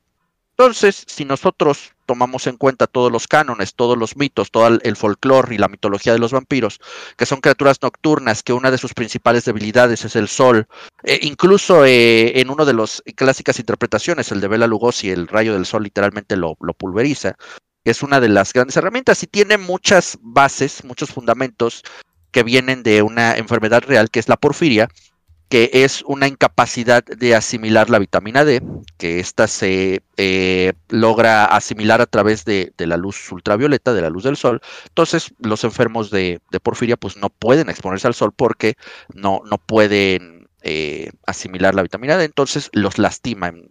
Y de ahí parte esa creencia de que los vampiros tienen esta debilidad al sol, ¿no? Que con otros, otros mitos se ha eh, relacionado con aspectos religiosos que, bueno, ya varían de pueblo en pueblo. Pero para la historia que nos compete el día de hoy, pues imagínense, ¿no? Las criaturas de la noche que en cualquier otro ambiente, en cualquier otra circunstancia tienen pues por lo menos ocho horas para hacer maldades, para alimentarse, para cazar, pero que en este poblado de estos eh, habitantes en Alaska, aislados de por sí, eh, por las condiciones climáticas, la nieve, eh, el hielo, todo, todo lo que conlleva vivir en este lugar tan inhóspito, ahora súmale que por 30 días el sol no va a aparecer. Entonces, pues esto se presenta como un verdadero festín para este clan de vampiros que son bastante, bastante sanguinarios, creo que la interpretación o las características de las que nos, nos presentan aquí son combinaciones de varios de los que hemos visto,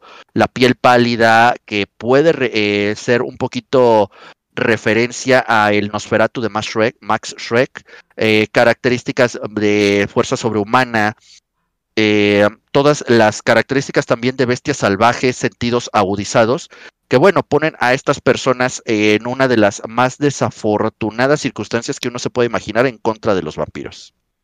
Sí, es, muy malo lo que les pasa a este pueblito. Literalmente quedan aislados. Ellos sabían que iban a quedar aislados por un mes y se estaban preparando, pero esta horda de vampiros ancestrales, porque se nos da a conocer que ya está, o sea, ya llevaban bastante tiempo, eh, son bastante longevos, incluso hablan un dialecto pues sí se entiende acá como que eh, del eh, Europa eh, Oriental. Y bueno, arman aquí el festín, ¿no? Tienen todo un mes para alimentarse de todo el pueblo y literalmente empiezan con eso. Así que es el sheriff va a ser el sheriff el encargado de ponerles un hasta aquí. Y me parece una cinta inteligente, ¿no? Una cinta que pues eh, le da un poquito, sobre todo al final, un giro al mito del vampiro, ¿no, Eric? Sí, es, esta película también tiene su historia rara. El creador de 30 días de noche, este Steven Niles, eh, él empezó escribiendo el guion cuando lo termina, eh, lo empieza a ofrecer a las eh, casas productoras, pero nadie se lo acepta. O sea, vieron, no vieron potencial en la, en la trama porque él, él de niño le habían platicado la historia de un poblado en Alaska donde oscurecía durante bastante tiempo y él de ahí se basó para escribir este, esta historia.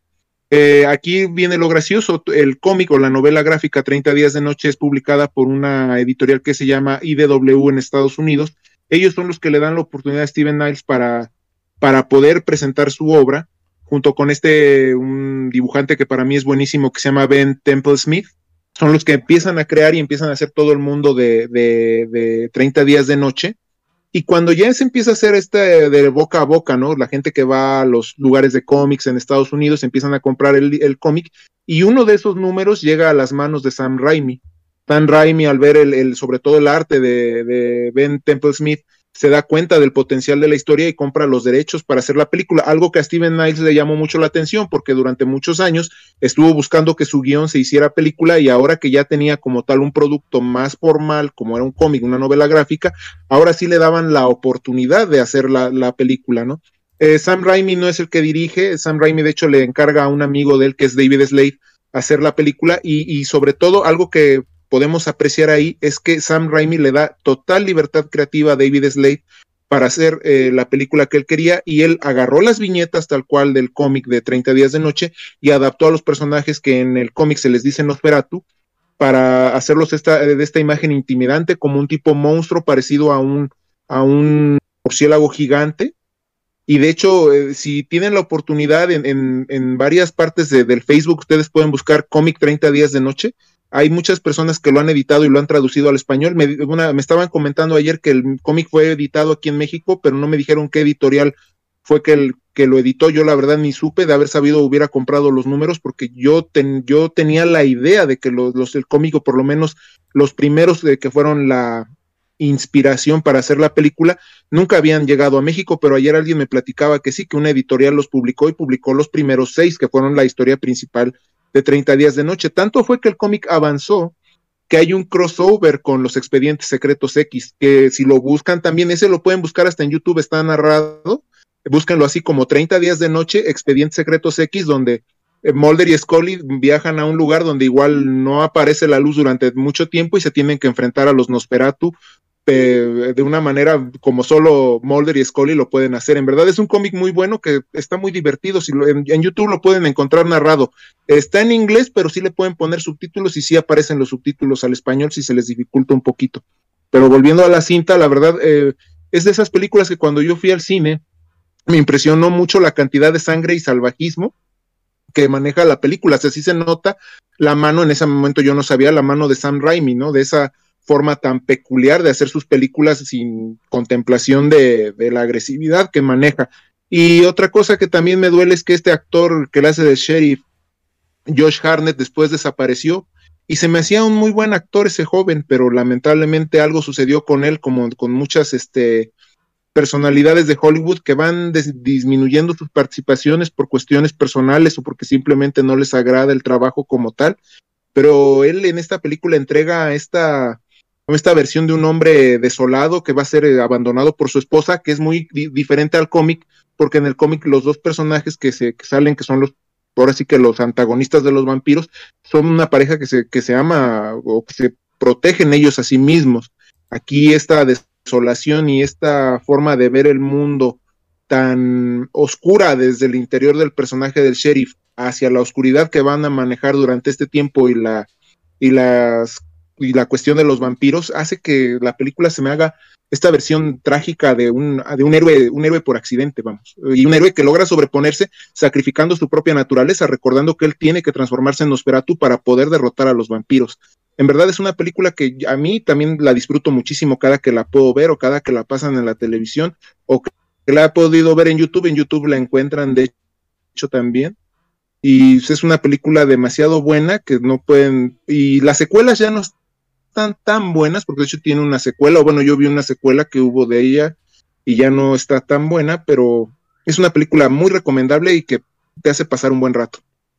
Sí, definitivamente es una película muy este, pasable, digamos, sí te da, tiene emoción, o sea, te integras con los personajes, eh, los, los vampiros, como bien dices que les llaman Nosferatu aquí, eh, tienen una presencia muy, muy fuerte, están bien caracterizados, como estos seres, están como extraños, ¿no? Como chuecos de la cara, alargados, o sea, eh, muy bien, muy bien, bien ejecutados. Y es una cinta que, como dices, tiene una secuela que pues no pasó sin pena ni gloria. Hicieron una precuela directamente para un sitio web, pero pues hasta ahí se, se quedó, ¿no? Le exprimieron lo más que pudo. Ese es el problema luego con, con Hollywood, ¿no? Que dice, pues pegó y tiene que pegar dos veces y hasta tres.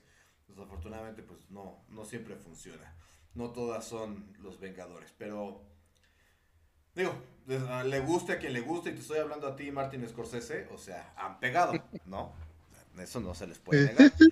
Pero bueno, vamos a continuar porque tenemos más cintas y bueno, llegamos al, al último escaño y es una cinta que me estaba enterando que le van a hacer serie. Y la serie está protagonizada por Damián Bichir. Aquí está, ¿cómo no? Por un Bichir. Por, no por un Bichir, por el Bichir. El más grande y el más feo de todos los Bichires. Eh, Damián Bichir va a protagonizar. No sé. no sé cómo. O sea. Aquí la niña se ve más niña todavía. Y él se ve más latino cada día. Eh, let the Right in. One. Let the right one in. Así es. Eh, ¿Deja entrar al correcto? ¿Sería ¿Ah, sí? traducción? ¿No? Sí. Sí. Sí, y, y es una cinta eh, europea que tuvo una adaptación norteamericana y que ahorita le van a hacer una serie. O sea, ya si tienes una cinta original y una adaptación, ¿para qué carajos haces una, una serie? O sea, no, yo no entiendo, pero bueno. Este es el trailer de la serie, va a salir por Showtime. Ahí si quieren verla, pues se las dejamos. Esperemos que esté buena, nada más. Y bueno, háblanos de esta cinta, chef, que antes de comenzar el, podcast estábamos platicando de las diferencias. Yo le decía que yo no había visto la versión original, nada más vi el, remake con Chloe Gets Moret, pero tiene sus diferencias importantes, chef. Sí, sí, efectivamente. Let the Right One In es una película sueca del año 2008. Y el remake, como bien dices, con la güera de Chloe Grace Moretz vendría un par de años después. Eh, le alteraría un poco el nombre porque sí, la original eh, es Let the Right One In, que es Deja entrar al adecuado, algo así. Y pues para el remake lo, acortaría, lo dejaría más sencillo, eh, Déjame entrar. Y así se consigue, es muy, muy sencillo conseguirla, eh, pero sí tiene, tiene sus, diferencias sustanciales. Yo le, yo le platicaba a Noobster que uno las puede ver tal vez eh, de, de, manera simultánea y, y, sí se tratan de emular muchas, muchas escenas cuadro por cuadro, eh, algunas mejor logradas que otras, pero eh, a través de las interpretaciones y de muchas omisiones y de cambios en la personalidad, en los diálogos y en algunas de las situaciones, sí cambia el sentido de la película, ¿no? Eh, vamos a hablar eh, primero de la versión original. En ambas, en ambas versiones, eh, el chico, no, cambian los nombres en las dos, porque en la original es Oscar y en el remake es Owen. Bueno, vamos a identificarlos como el chico y la chica, que veremos que ese también es un cambio importante.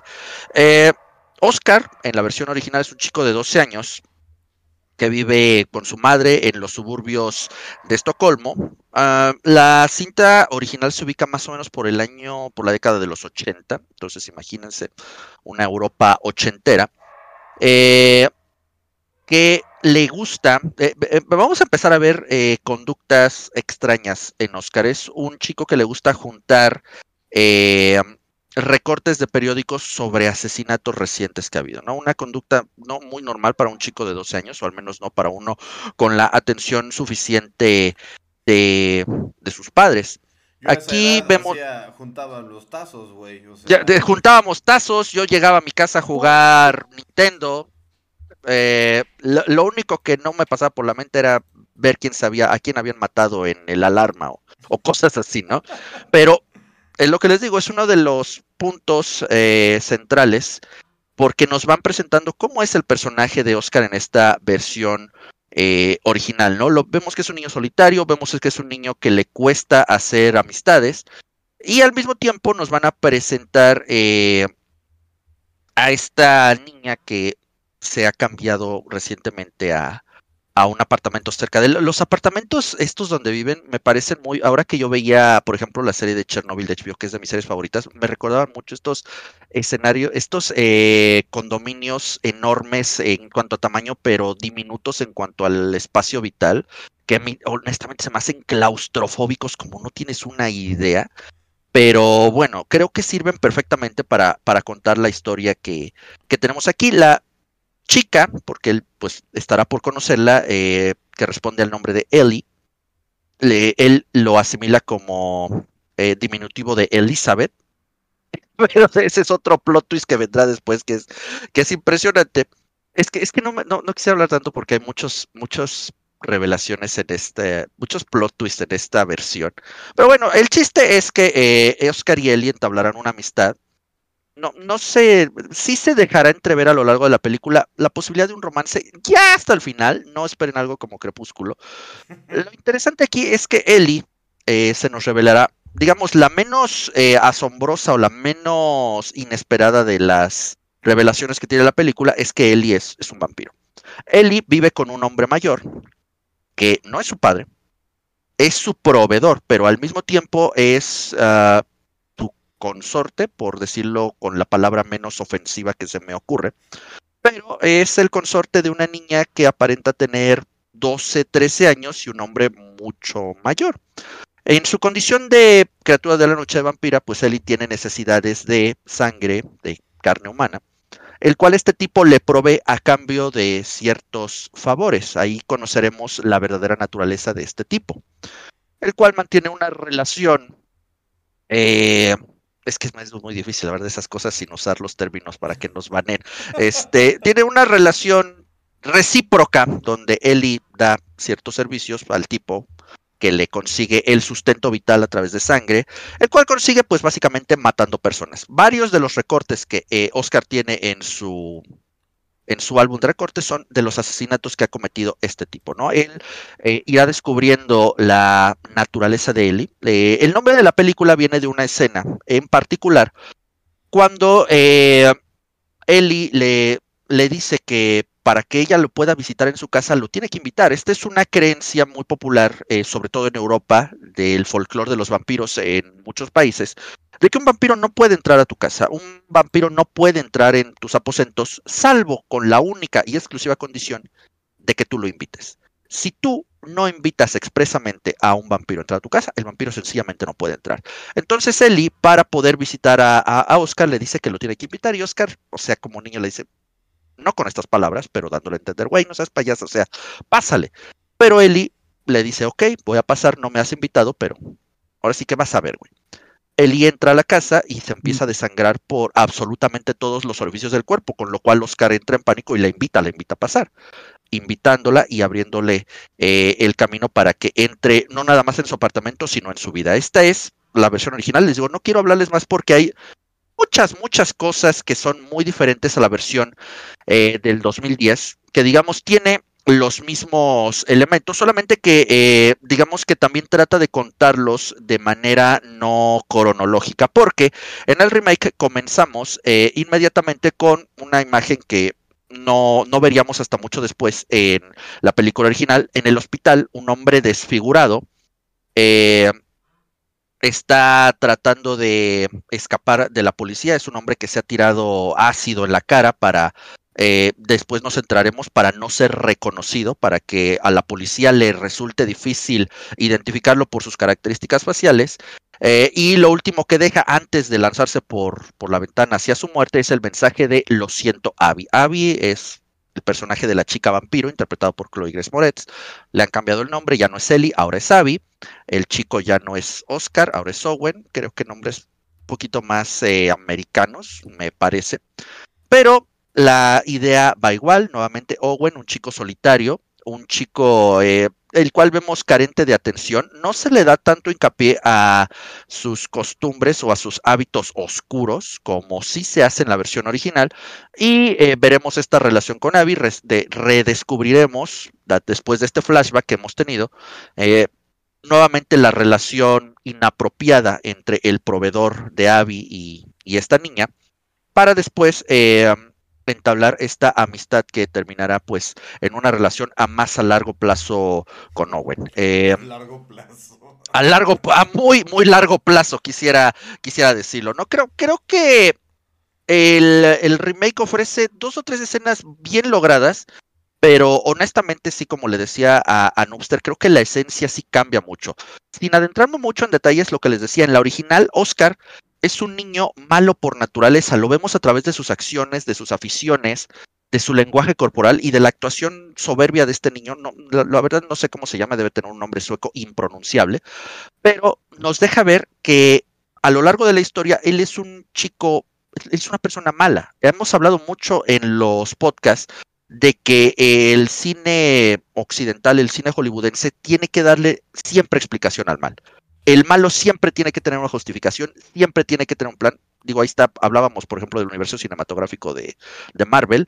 Thanos tenía que tener una razón para eliminar a la mitad del universo. No, es que los recursos se están acabando y, habrá gente que concuerde con él. No, es que Jason, pobrecito, pues es que en la serie se ve que lo maltrataban de niño. Por, eso se regresó de la muerte a matar a más gente, ¿no? Sea, pobrecito, siempre tiene que haber una justificación para el mal.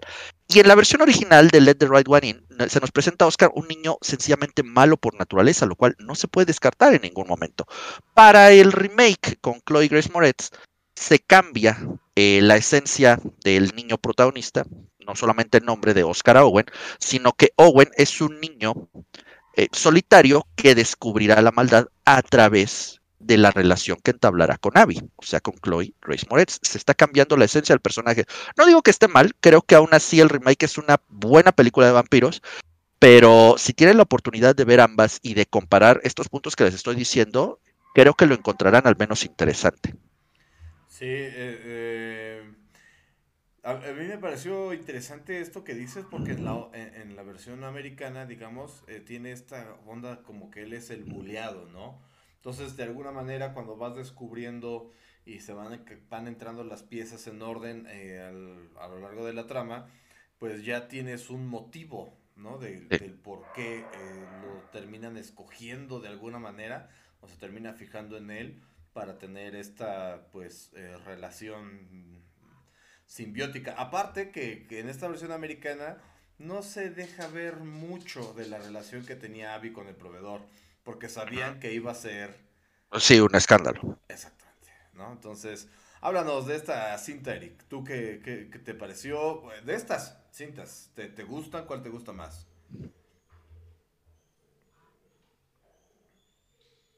Mm, nosotros ya en el podcast tenemos este el tema de los remakes. Eh, los remakes lamentablemente tienen que ser, el eh, Chev lo está comentando, tienen que ser suavizados a fuerza y sobre todo si Estados Unidos le mete la mano en una sociedad de las más violentas, de las que más droga o consume, el espectador es delicado, o sea, lamentablemente el, espectador es delicado y como lo decíamos hace un rato, tienen que vender un producto para que la gente no haga escándalo, ¿no? Eh, Let the Right One In es otro de los grandes ejemplos porque esa película, como muchas películas europeas, no se el corazón al expresar ciertos sentimientos o acciones o comportamientos de los, de los intérpretes o de los mismos personajes. Estamos hablando, volvemos a lo mismo, de una película de vampiros. Entonces, no, no podemos enfocarnos nada más en ese sentimiento que generan el, conocimiento de los niños.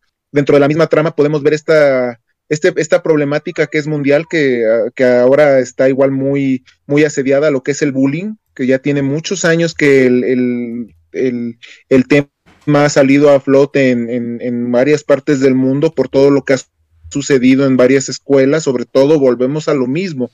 En Estados Unidos han pasado tantas masacres, tantos, tantos accidentes, tantas cuestiones negativas que en la, en la población infantil norteamericana, que es por eso que los cineastas se han ideado o se han vuelto a la manera de querer ser este, de querer ser mm, tranquilos en el momento de expresar o en el momento de filmar una película tienen que llevarlo todo con pinzas. Y estamos hablando de la década pasada, ¿no? Una década donde todavía no estaba el auge de los movimientos eh, inclusivos, de los movimientos revolucionarios, entre comillas, o de las grandes apuestas de, de, la, de las redes sociales como tal. Por eso esta película de Matt Reeves, que era lo que yo comentaba también en el podcast de Batman, es, es, es una manera de fotocopiar lo mismo que hizo Gore Verbinski, con su versión de, de Psicosis de Alfred Hitchcock. Tratas de eh, ser tan fiel a la, a la película original que al mismo tiempo le quitas ese corazón.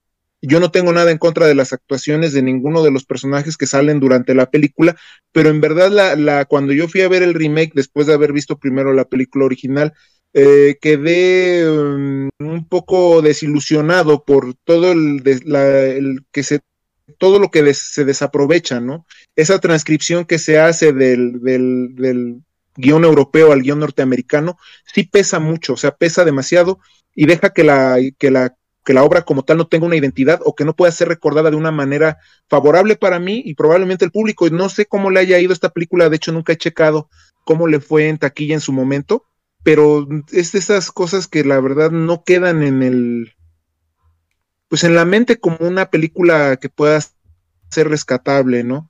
Ahorita yo hace unos días estaba viendo, ya estrenaron el primer póster de la, del remake de Tren a Busan, que aquí en Estados Unidos se va a llamar El último tren a Nueva York. Y pues yo lo primero que pensé, dije, pues cómo, cómo pueden traspasar la historia de la manera tan emocional como lo hicieron en Corea a, este hito norteamericano que yo siento, ¿no? Como todas las películas remake, háblese del remake de Rec, que creo que se llamaba Cuarentena, esta misma película de, Déjame entrar, y tantos remakes de películas de terror que yo siento que son los peores.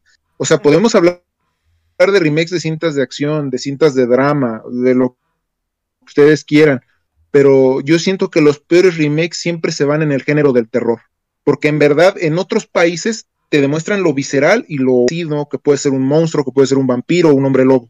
Y eso es lo que en verdad atrae de las películas extranjeras, que los autores no se tientan el corazón al momento de presentarte la historia y te la ponen así, te dicen, ahí está, y ahora vela, y si no te gusta no me interesa, y si no, y si no triunfa en taquilla, eso tampoco me interesa, yo te quiero presentar mi obra tal cual es, entonces pues es, es eso que, por eso les comentaba que el mito de los vampiros está siendo demasiado, pues demasiado atacado y demasiado censurado y demasiado minimizado. Ahorita yo no sabía esa, de esa miniserie de Showtime de, del hermano Bichir, y pues es lamentable, ¿no? Les digo, tienen que reciclar las cosas para que el espectador, atraparlo de cierta manera, presentarle mil, mil ideas, mil programas, este, demasiado, este, desechables, pero necesitan ganar la suscripción de la gente, o sea, necesita Netflix, este, Paramount, eh, todas las, todos los streaming necesitan ganar gente a como dé lugar, y por eso abren el cajón de la, el cajón de las obras pasadas y,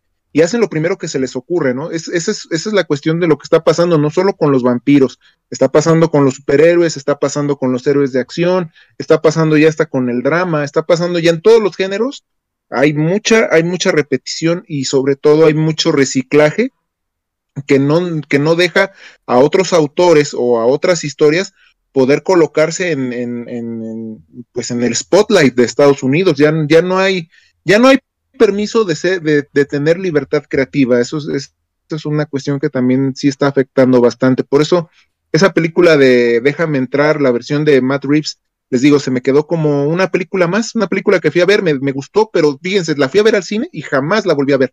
Recuerdo cómo termina, pues termina igual que la, escena de la alberca y toda esta cuestión, eh, cómo eh, hacen el, se puede decir, como ese tipo contrato entre la niña y el niño, la vampira y el niño, que la, que la va a cuidar, que él va a estar ahí con ella y bla, bla, bla, pero, pero pues es hasta cierto grado olvidable. Tiene, como dice el chef, de la cinematografía está muy bien cuidada, pero pues, hasta ahí nada más. Sí, y fíjate que ahorita que, que estoy viendo, que estoy viendo las imágenes, eh, precisamente esta parte donde él se pone la máscara y está amenazando con el cuchillo, cuando la empecé a ver yo dije, bueno, pues no creo que eso sea muy normal ni de un niño muy sano, ¿verdad? Pero después como que cambian, ¿no? Porque pues el chico se lo hacen ver más como la víctima y no tanto como el victimario Y eso es eh, un elemento importante que mencionaba el chef de la versión original. La, mm, esta versión eh, yo la encontré en la tienda de Google. Definitivamente la primera tendrían que buscarla en este en, en, un torrent o en alguna página de así.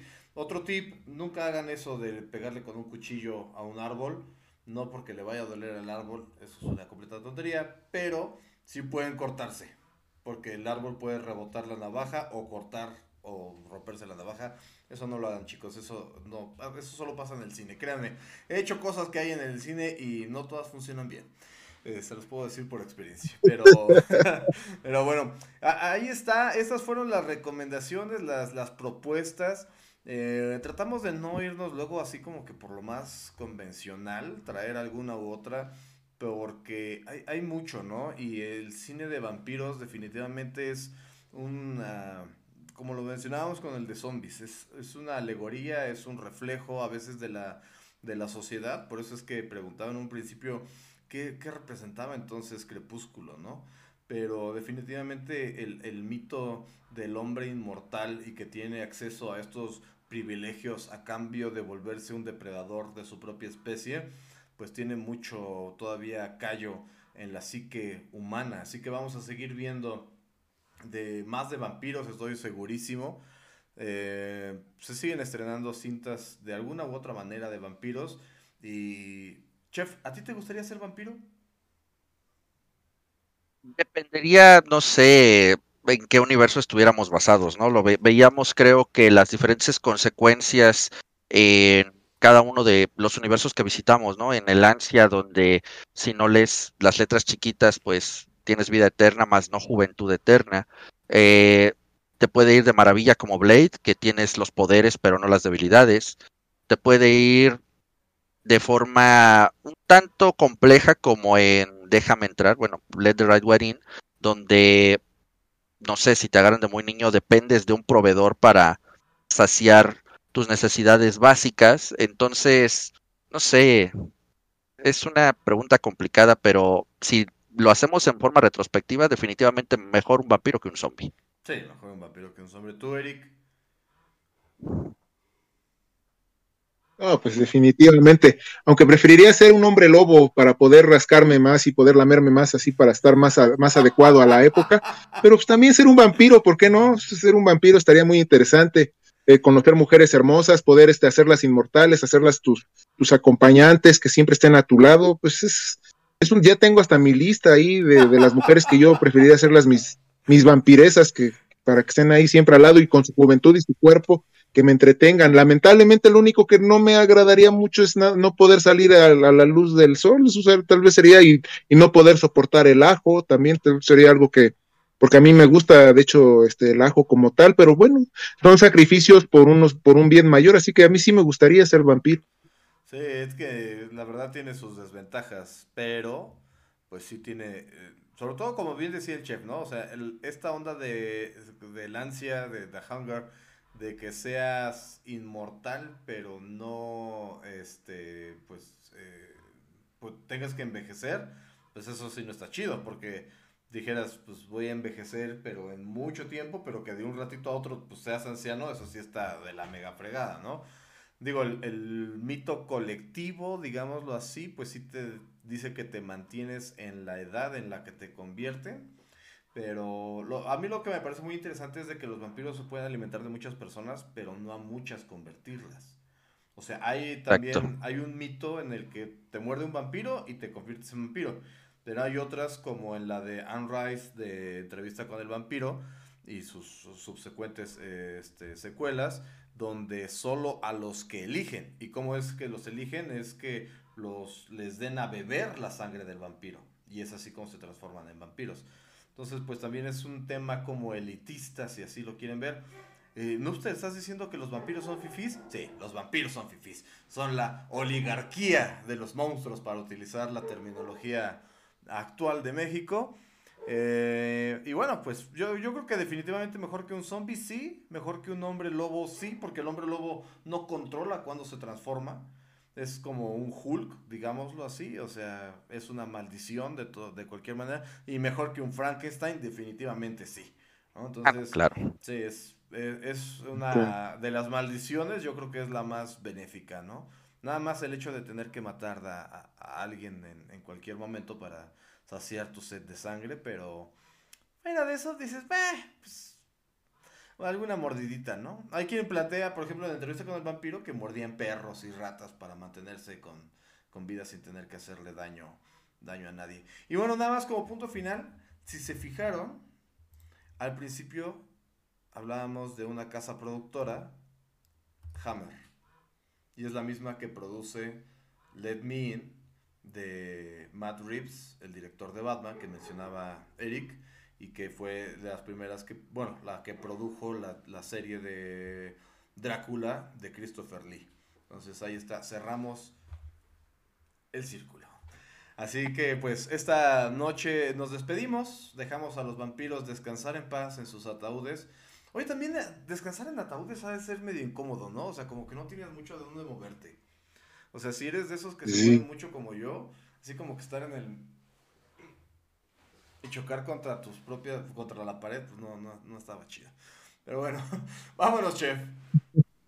Vámonos, vámonos amigos, ahí de quedaron las recomendaciones de vampiros, lo decíamos, el cine de vampiros da para hablar 10 especiales, hay muchísimas películas, la selección de hoy pues bueno, como siempre, eh, de algunas que nos han gustado y que merecían a nuestra discreción hablar y pues bueno, nos veremos la próxima semana con un programa interesante. Ese va a ser como de claroscuro porque veremos cosas brillantes y otras lamentables. Así es. Eh, vámonos, Eric.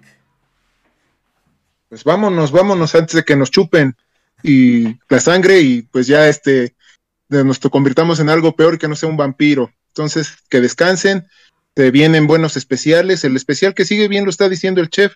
Es de un director que para mí no es mi así como mi gran, gran, ídolo, pero pues hay que hablar de, este arte que la verdad es tan confuso y a veces tan traicionero como es el cine. Sí, es que tiene sus, eh, pues es que sí es de claros oscuros, o sea, tiene obras muy buenas y tiene obras muy malas, ¿no? Entonces es raro que en una, que, que un director se le permita tantas bondades, ¿no? O sea, hace una buena, una mala y los estudios todavía se arriesgan a que haga otra y no sepan bien qué va a ser de las dos. Entonces, pues vamos a hablar de Enman Shalaman como pretexto de que se estrene su nueva cinta en cines, así que vamos a estar hablando de ella. Así que si la pueden ir a ver antes de, que nosotros hablemos de ella para que no se spoileen o se nos salga algún spoiler y no les guste que les pase eso, pues ahí está la recomendación. De entrada sí, sí vamos a hablar del sexto sentido y sí, sí vamos a hablar de señales que son de sus mejores. Irónicamente son de las con las que empezaba. Este, ya después desviaría un poquito el camino. Pero bueno, vámonos, nos vemos la próxima semana. Yo soy Nuster, el héroe del Castillo. Fue un honor estar con ustedes y traer esta noche sangrienta a Chelas y Combos. Nos pedimos. Hasta la próxima. Nin.